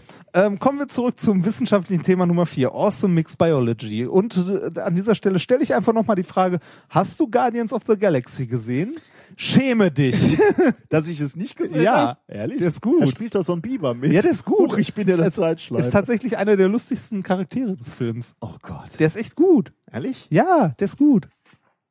Ich glaube, gut. ich, glaub, ich hätte neulich im Flugzeug, hätte ich den sehen sollen. Dann habe ich Ah. gedacht, nee, Doch, den sollst du guck gucken. da nicht so ein... Den sollst du auf jeden Fall Okay. gucken. Da ist, äh, da spielt unter, also ähm, sehr schön in dem Film, da wurde er auch häufig für gelobt, ist, dass sich der Soundtrack des Films, ähm, der ist halt so durchgehend, was ist das, so 70er, 80er Jahre Musik. Weil der Hauptcharakter des Films wird als junges Kind entführt Hm. und hat einen Walkman dabei mit äh, dem Awesome Mix. Also er hatte halt eine Kassette dabei. Und den ganzen Film durch. Läuft äh, der Awesome mit? ja, immer wenn irgendwo Musik läuft oder so, hat er halt, also der hat Ja. halt zwischendurch immer diesen Walkman auf und Cool. hört diese Musik und das zieht sich halt den ganzen Film durch und das ist sehr geil. So. Und in meinem Thema geht's jetzt um den Awesome Mix Biology. Okay. Und zwar geht es um, jetzt muss ich mal kurz meine Sendungsnotizen suchen. Ähm, äh, es geht um ein äh, Paper, erschienen am 14.11., also hochaktuell, äh, von Fahim Fazafat. Ja, ist wirklich so, da kann ich nichts für. Ja, der heißt so. Wie heißt der? Äh, Vielleicht spreche ich falsch aus. Fahim Farzat Fahrt. Also F-A-R-Z-A-D, F-A-R-D. Nicht den. Nee, nicht D. Nicht D, Farzat Fahrt. Ist schön, dass Namen hier immer wieder für eine Ja, leichte Belustigung. Das, das Problem ist, dass wir sehr infantil wirken, dadurch, dass wir uns über äh, Ja. Namen lustig machen. Und Timothy K. Lou. Hm. Also Farzat Fahrt und Lou. Ja. ähm, vom MIT. Äh, die haben ein äh, Paper veröffentlicht und ähm, das halt, trägt den Titel äh, Genomically Encoded Analog Memory with Precise In Vivo DNA Writing in Cell Populations. Und sie sagen von sich selbst, sie haben den kleinsten Tape-Recorder der Welt gebaut. Mit. So kommt dieser Titel zustande. Wer, wer hat das nochmal gebaut? Fahim und Timothy. Schön, dass wir heute nicht albern sind oder so. Fahim Fazafat. Oh Gott. Und Timothy Ja, Kalu. Okay. okay, die haben So. einen Tape Recorder Genau, die haben gebaut. den, nicht irgendeinen, die haben den kleinsten Tape Recorder der Welt gebaut. Und zwar aus Darmbakterien. Also nochmal, der Autor heißt Fazit Fahrt, Faz Farzat Fahrt. Fazat Fahrt und baut aus Darmbakterien Tape Tape Recorder. Recorder. So könnte man es zusammenfassen. ähm, Ich meine, da ist er auch ein bisschen selbst schuld. ja, oder? ein bisschen schon. ähm, man, also es geht darum. Darf ich eine Frage stellen? Natürlich darfst du. Warum? Wie warum? Warum bauen die aus Darmbakterien ein Tape Recorder? Ja, das, das kommt. Gut. Das hat Sinn. Und Tape Recorder ist auch eher so. dein Nee, das haben die tatsächlich selber Okay. gesagt. Äh, und es macht auch einen gewissen Grenzen Sinn. Ähm, es ist ja so, es ähm, ist interessant, Informationen in biologischen Zellkulturen zu speichern. In Bakterien oder ähnliches. Beispielsweise, du schmeißt Bakterien in irgendeine Lösung, holst Bakterien wieder raus und möchtest gucken, ist diese Lösung giftig oder sonst was. Das ist ja eine Information, die in den Zellen gespeichert wird. Im schlimmsten Fall sind also- sie tot. Okay, Ähm, ja. so, ja, okay, so kann man es also, sehen, ja. Oder, oder die reagieren halt als Indikator auf irgendwas. Mhm, Okay. Äh, das war das, was man bis äh, jetzt hatte, also biologische Zellen als Indikator. Man kann zum Beispiel ähm, Biolo also man kann eine bestimmte Zellart jetzt in ein Gewässer einbringen und äh, sich die angucken äh, danach und sehen, irgendwie die sind, weiß ich nicht, so und so mutiert oder haben sich so und so vermehrt. Deshalb ist in dem Wasser viel CO2 Ah ja, okay. zum Beispiel. Mhm. Ne? Ja. Ähm, das hat bis jetzt sehr gut funktioniert. Das Problem an der Geschichte ist nur die Information, die du daraus bekommst. Ähm, also ob irgendein gewisser Umwelteinfluss vorhanden ist, eine Chemikalie, Licht, irgendwas anderes, der ist ähm, digital. Also du weißt immer nur, ja ist oder nee ist nicht. Ja. Also ja, nein. Ja. Was viel interessanter wäre, wäre eine analoge Information. Sowas wie, okay, wenn 25. Hm? Also 25, wenn er analoge. Aber okay, erzähl erst mal. Ich dachte jetzt, Was? also eben nicht Nullen und Einsen, sondern irgendwie so eine, Ach so, eine, so eine ja. analoge Information ja, wie jetzt habe ich 25. Ja, ja. Ja, okay. Computer sagt nein. Aber du, me- du meintest was Ähm, anderes. nee, ja, sowas in der Art. Also interessant wäre zum Beispiel nicht nur zu wissen, ist CO2 im Gewässer oder nicht, Sondern wie sondern viel? wie viel Ja, das oder natürlich wie super. lange. Also wie lange war das da drin, so ein zeitlich aufgelöst. Okay. Ähm, mhm. irgendwie, weiß ich nicht, äh, war nur so lange oder war nur so lange eine bestimmte Chemikalie drin, wie das Chemiewerk in Betrieb war Ja. oder halt ähnliches. Und äh, das wäre interessant. Das kann man mit den Zellen, wie sie jetzt sind, aber nicht abbilden, weil die halt immer nur ja oder nein, die sind halt mutiert oder sonst was oder nicht. So, die haben sich in dieser Studie das Bakterium E. coli vorgenommen. Mal wieder. Ein ja. sehr beliebtes Ja. äh, bei Biologen und so weiter. Und ähm, haben versucht, das als Living Data Storage zu benutzen. Und ähm, die benutzen dafür einen gewissen Teil der DNA dieser E. coli-Bakterien, und zwar ein äh, sogenanntes Retron. Und dieses Retron oder Retrons sind äh, Teilabschnitte der DNA, die für die Produktion bestimmter Enzyme zuständig sind. Mhm. Also die tragen genetisch die Information, ob ein gewisses Enzym produziert wird oder nicht. Ähm, und dieses Enzym ähm, bildet wiederum Einzelstränge DNA spezifische, die dann in das Genom der Zelle, also des Bakteriums eingebaut werden oder nicht. Okay, ja. So. Ähm, normalerweise benutzen die Bakterien diese, diese DNA beziehungsweise ähm, diese Fragmente, um ähm, ja ihren Wirt sozusagen zu manipulieren oder ähnliches. So, den Forschern ist es jetzt gelungen, durch ähm, halt ja Rumspielerei beziehungsweise durch Genmanipulation dieser Retrons, ähm, also Retrons zu erzeugen, die einen gewissen DNA, also eine gewisse DNA-Sequenz nur dann erzeugen, wenn eine gewisse Chemikalie in der Umgebung ist oder ein gewisser Umwelteinfluss eintritt und sonst nicht. Ähm, und die konnten auch noch sagen, wo dann diese von dem Enzym erzeugte DNA-Sequenz hingeschrieben wird. Also in das gesamte Genom, am Anfang, Ende, wo auch Oh, immer. ja. Also die konnten sagen, wenn irgendwie, was weiß ich, Säure da ist, dann produziere mit diesem Retron das und das und schreib das dahin. Oh. Das konnten, also Ja. das haben die wohl hinbekommen. Ähm, sagen selbst von sich, we can target it anywhere at the genome. Ach. Uh, which is why we are viewing it as a tape recorder, because you can direct it where the signal is written. Das ist aber interessant, ne? Das- also wir, habe ich das jetzt verpasst oder hast du nicht erklärt, wie die äh, dem sagen können, warum es an diese spezifische Das Stelle machen die durch Genmanipulation von diesem Retron. Hm. Okay. Und je nachdem, wie die das manipulieren, können sie ihm halt sagen, wenn du den, den Umwelteinfluss schön. dann s- schreibe diesen gewisse äh, DNA-Sequenz an diese Stelle. Hm. Okay. Das ist natürlich schön, weil dann kann man die leicht finden, wenn man es Wenn sequenziert. man weiß, wo man hingucken Genau, muss. dann ja. findet ja. man es leicht. Und das Interessante ist jetzt, dass diese Gensequenz, dieser Abschnitt von Generation zu Generation weitergegeben wird. Und äh, das heißt, wenn ich jetzt einen gewissen Umwelteinfluss habe, ne, werden ein paar Bakterien ähm, das äh, halt quasi in einem gewissen Maße mitbekommen und halt diese Mutation ausführen, Mhm. aber nicht alle, ja. sondern äh, je länger diese also dieser Umwelteinfluss einwirkt, desto mehr Bakterien werden mutiert. Das heißt, darüber kriegst du dann eine Zeitauflösung. hin. Richtig, genau. Darüber Ja. bekommst du ähm, eine Auflösung, wann ein Umwelteinfluss war und wie wie lange. Beziehungsweise Wie genau, wie ne? stark Ja. bekommst du auch raus. Das kann man später dann an der Anzahl der mutierten Bakterien quasi zurückrechnen, ähm, wie lange ein gewisser Umwelteinfluss vorhanden war oder wie stark. Mhm. Also quasi wirklich eine analoge Information und keine digitale mehr. So, das war soweit auch schon das, was sie in dem Paper beschrieben Ja. haben. Jetzt die Frage, die du ja auch schon gestellt hast, warum? Wofür? Ne? Ja, wobei, das da habe ich jetzt äh, schon fast verstanden. Also dadurch, dass du jetzt gerade mir erklärt hast, äh, dass man es halt als Sensor benutzen kann, Ja. äh, dann macht es natürlich schon wieder Sinn. Ne? Genau, mögliche Anwendungsgebiete wären, äh, so ein Monitoring-Device zu bauen, das man dann halt in Gewässern benutzen kann, um zu gucken, was da passiert. Mhm. Ähm, gewisse Krankheiten, die halt auf irgendwelche Marker von Tumoren ansprechen, Ja. dass man sehen kann, wie die sich ausbreiten und ähnliches.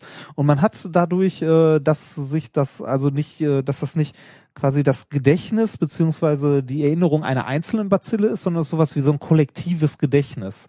Äh, ein schöner Titel wäre auch gewesen äh, Crowdsourced Memory. Crowdsourced Memory. Ja, so, ne? Ja, ja, so die Erinnerung ist nicht, also die, äh, dieser Sensor ist nicht auf eine Bakterie verteilt, sondern so auf das äh, ja, Erbe der Mhm. Generationen sozusagen. Fand ich ein sehr schönes, ja, ist interessant. eine sehr schöne Sache. Eine Anwendung. Das war mein zweites wissenschaftliches Thema für heute. Damit bin ich durch. Ja, damit sind wir fast mit der Sendung durch. Oh. Meinst du? Ein bisschen? Ist traurig. Ich habe noch ein, ein optisches ähm, Highlight. Äh, Ich, ich, bin, ich weiß nicht, ob da. So wie Interstellar. ja, fast, ja. Bist du zufällig über dieses Bild gestolpert äh, in der, in der letzten Woche? Ich habe Herr der Ringe lange nicht mehr gesehen. Ja. ähm, also ich zeige dem Herrn Rimpfert hier gerade ein Bild und man sieht so eine Ringstruktur. Ne? In der Mitte ein, heller Punkt und da Das drum sieht aus wie das Auge. von Sauron. Ja. Ein bisschen, ne? ein bisschen, ja, die, die Farbe Ja. passt, ja, und ähm, seine Ringstruktur, ne? Ja. Also so konzentrische Kreise um, Um einen hellen Punkt. um einen hellen Punkt. Ja. Ähm, Das könnte auch, äh, weiß nicht, Rücklicht von einem Motorradfahrer sein. Ja, okay. Äh, Ja. Das wäre dann nicht sehr spektakulär, deswegen zeige ich dir das nicht. Ja. Ähm, du hast es also noch nicht gesehen. Nein, habe ich Äh, das freut mich sehr, weil dann äh, das ist äh, nämlich eigentlich so für mich der der A-Moment äh, der letzten zwei Wochen gewesen und du weißt, Ah. zwischenzeitlich sind wir ja äh, auf einem Kometen gelandet. Ja. Ich finde fast dieses Bild noch, spektakulärer. noch spektakulärer. Was du hier siehst, ist die Geburtsstunde eines neuen Sonnensystems. Ui. Ähm, das ah, ist ein, Mitte. Ah, das ist ein, äh, darf ich raten? In der Mitte ist die Sonne natürlich Der Punkt, ja. ne? Mhm. Und die Ringe drumherum sind diese Staubwolken, aus denen sich Planeten bilden. Genau, absolut richtig. Und was sind die dunklen Spuren? Also da, wo kein Nebel ist? Da, wo kein Planet ist. Nee, falsch, da ist genau ein Planet. Da ein Planet. zieht ein Planet bereits seine, seine Kreise Ach und hat, den Staub, okay. hat den Staub schon Ah, aufgesammelt. Okay. Ja. Das heißt, du kannst jetzt diese dunklen Spuren zählen. äh, Und wenn du das jetzt hier in dem Beispiel machen würdest, dann würdest du zählen 1, 2, 3, 4, 5, 6, 7, also in dem Text steht Kommt drauf, kommt drauf an, ob man Pluto noch mitzählt oder nicht. genau. Äh, Also es sind, sind wohl acht Planeten, die hier gerade in der Mache sind. Ja. Und das ist eins, oder das ist das erste ähm, Bild, äh, was, was in der Art gemacht wurde. Gerechnet wurde sowas schon häufig. Ja. Ne? Also diese planetaren Das hat so ein Ähm, bisschen was von so Beugungsringen, ne? Aber das haben sie wahrscheinlich mehrfach. Nein, nein, das, das ist es natürlich Ja. nicht, ja. Äh, Das sind ähm, hochfrequente Mikrowellenstrahlung ist das, was hier gemessen wurde. Ja. Und, und die wird, also diese Mikrowellenstrahlung kommt vom Stern und die wird halt reflektiert von dieser Scheibe, von, von, von dieser Staubscheibe, die sich um den Stern äh, herum bewegt. Mhm. Und deswegen äh, kann man hier dieses äh, dieses Muster so schön äh, sehen. Der, der, der Stern ist übrigens HL Tauri, falls es dich interessiert. ah, Ähm, und das ist im Grunde genommen das erste Mal, dass wir hier ein Sonnensystem in der Entstehung sehen. Und äh, das ist natürlich für Wissenschaftler spannend, weil das, das haben sie halt schon gerechnet. Ne? Man geht davon relativ lange aus. Übrigens seit 1755 so etwa, Immanuel Kant hat äh, angefangen, ähm, darüber zu philosophieren, dass Sonnensysteme oder, oder dass neue Sterne vielleicht aus so ähm, Wolken, also äh, Staubwolken entstehen. So lange Kant. Kant. Der Kant. Mhm. Was hast du denn jetzt schon wieder? Ja, weiß nicht. Ähm, ja. cool. Und Also davon, kannst, schon, davon kannst du halt ausgehen, so ähnlich hat's hier vor viereinhalb Milliarden Jahren auch ausgesehen, bei uns, als wir da raus. Aber da hat doch. Gott mit dem. genau. ja. Ja, und wir kommen zum Ende der Sendung. Also wir verlinken dieses Bild nochmal, dann könnt ihr euch das auch nochmal angucken, weil ich fand's, fand's spannend. Haben wir heute was gelernt, mein junger Padawan? Bestimmt, ja. Ich habe heute gelernt, äh, dass ich eine Wasserflasche nicht über einen Campingkocher halte. Ich habe gelernt, dass ich mit meiner Hemdwahl sehr vorsichtig sein muss. ähm, ja, das auch. ähm, dass ähm, äh, Kopieren etwas ist, das äh, kulturell kulturellen Ursprung hat. Ich habe angeprangert, dass Männer zwecks Fortpflanzung weit durch die Gegend ziehen. Ich will zu dem Copyshop-Geschichten möchte ich noch mal fragen. Heißt das, äh, wenn du äh, ähm, wenn du hier als Asiat also als asiatisches kleines Kind zur Schule gehst, kannst du immer sagen, das gehört zu meiner Kultur, das Abgucken, das, da kann ich nichts für. Wobei die, die Forscher ja äh, auch halt fe- ste- festgestellt haben, dass es relativ schnell verlierst Ja. du dann, ja, ne, Ja. wenn, er- wenn er hier in Ja. dem Kulturkreis. Das wird dir dann ausgeprügelt. ja, genau. Das, ähm, was haben wir noch? Und äh, ich habe heute noch gelernt, dass ähm, wie Fußballfilme entstehen. Nein, dass ein Freund von dir an einem Ja, unglaublich Freund wäre jetzt zu viel gesagt. ein Bekannter von Kollege. dir, ein Kollege von dir an einem unglaublich teuren Messgerät in Hamburg sitzt Das Äh, kann man sagen, ja. und äh, Fußballmoleküle bei der Paarung betrachtet. Ich habe dann noch gelernt, dass Fazit-Fahrt die kleinsten Tape-Recorder der Welt gebaut hat. Ja, ist doch, Und zwar aus Darmbakterien. ja. Ich glaube, das werde ich nie mehr vergessen. Äh, Das könnte so eine das- Botschaft sein. Das sind so Sachen, die hängen bleiben, ne? Ich Wahrscheinlich gibt's diesen ersten Autor gar nicht. ja, genau. oh Mann, ich habe noch was Abstruses ähm, äh, gefunden im Internet, beziehungsweise wir wurden auch drauf Nein. ja, Ja. darauf aufmerksam gemacht. Ähm, wir hatten ja neulich auch diese Doktorandenveranstaltung hier, ne? ja. Da hatten wir auch diese lustige lebende Statistik Ja. gemacht, wo wir gemacht haben Mit diesem hervorragenden Moderator. und dem hervorragenden Ideengeber Ja. dieser Veranstaltung, Ja. ähm, wo wir unter anderem auch diese, nein, aber das hast du wirklich gut gemacht. Vielen Dank. Ähm, das, das, danke. Das, äh, da hatten wir ja auch diese, äh, diese lebende Statistik, wo Leute sich gemeinsam aufstellen sollten im Raum, je nachdem, ähm, wo sie studiert haben, wo sie wohnen, ähm, aber auch an welchen Materialien sie Das- hier im Institut arbeiten. ich fand das Schönste an der Geschichte war äh, die Frage Theoretiker oder experimental. Also ob die Leute Theorie machen oder Experimente.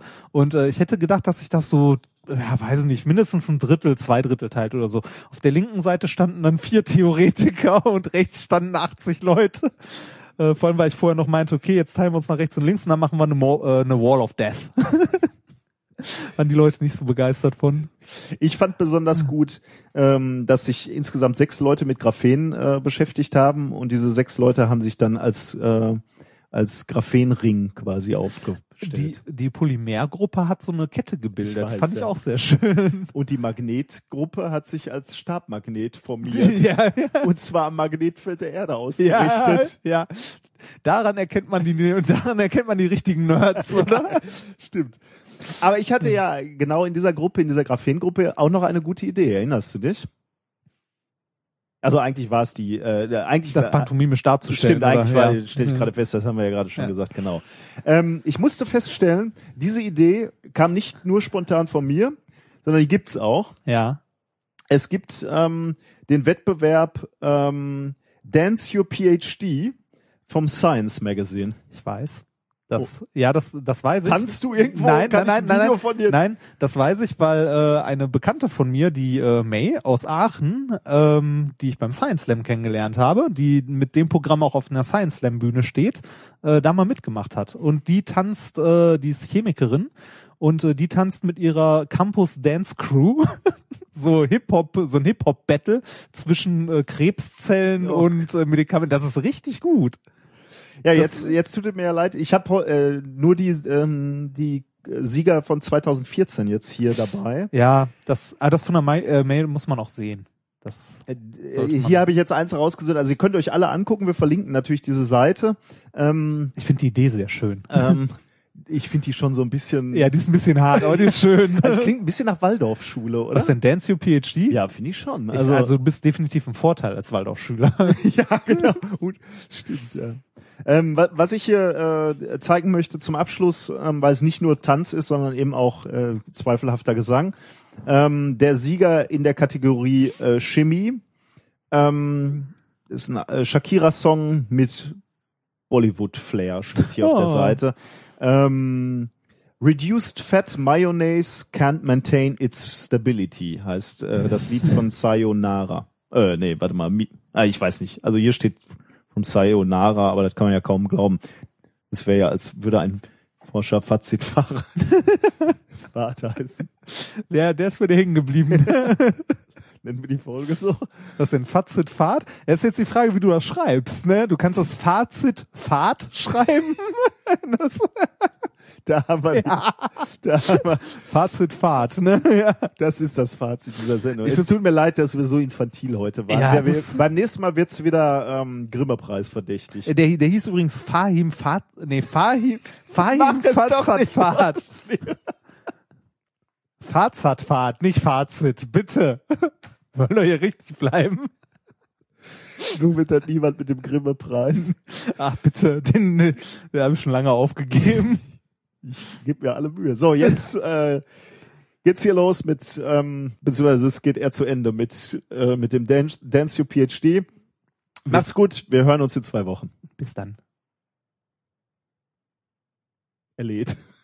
er lädt auch wunderbar. Da können wir auch nochmal erwähnen, tragt euch fleißig in die Liste ein, falls ihr zum Hörertreffen am 19.12. kommen wollt. Ah, das ist nett, dass du das nochmal Ja. erwähnst. Ja, ich lade hier diese Seite nochmal schnell. Die ich kann auch noch ein bisschen Eigenwerbung in der Zeit machen. Ja. Ähm, Ich bin demnächst in Hamburg bei einem Science Slam, falls jemand vorbeikommen möchte. Ähm, Man kann mich momentan in der ZDF-Mediathek bestaunen, wobei das, glaube ich, eher eine peinliche Nummer ist. Äh, was denn sonst, wo, wofür könnte ich denn sonst noch Werbung machen? Ähm, hat's Mach doch geladen? mal Werbung für, dein, äh, für, für, Für deine was? Doktorarbeit hier. Für meine Doktorarbeit.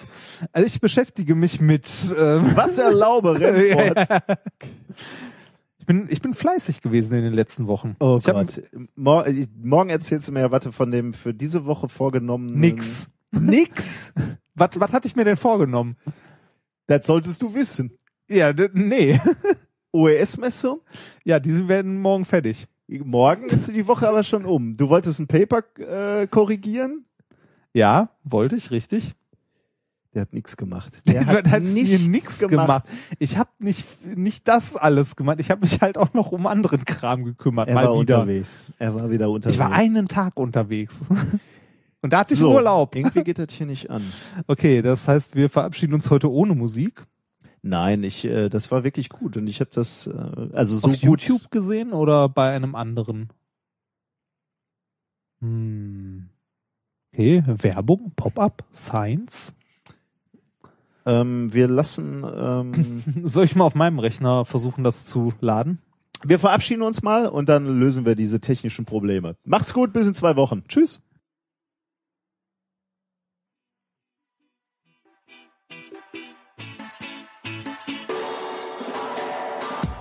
I can't sleep, it's a nightmare. Addictive mayonnaise is driving me crazy.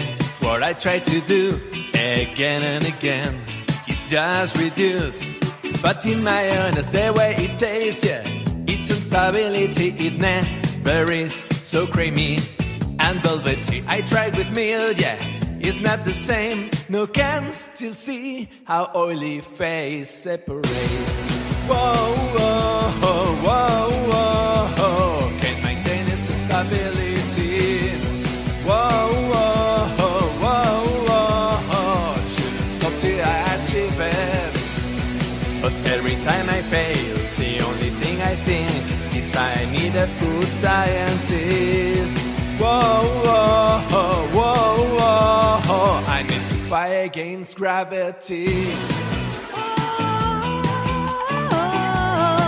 How overcome this immiscibility?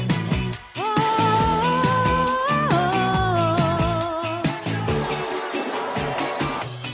Here I am, maintain your calm. Repeat with me, it's a thermodynamic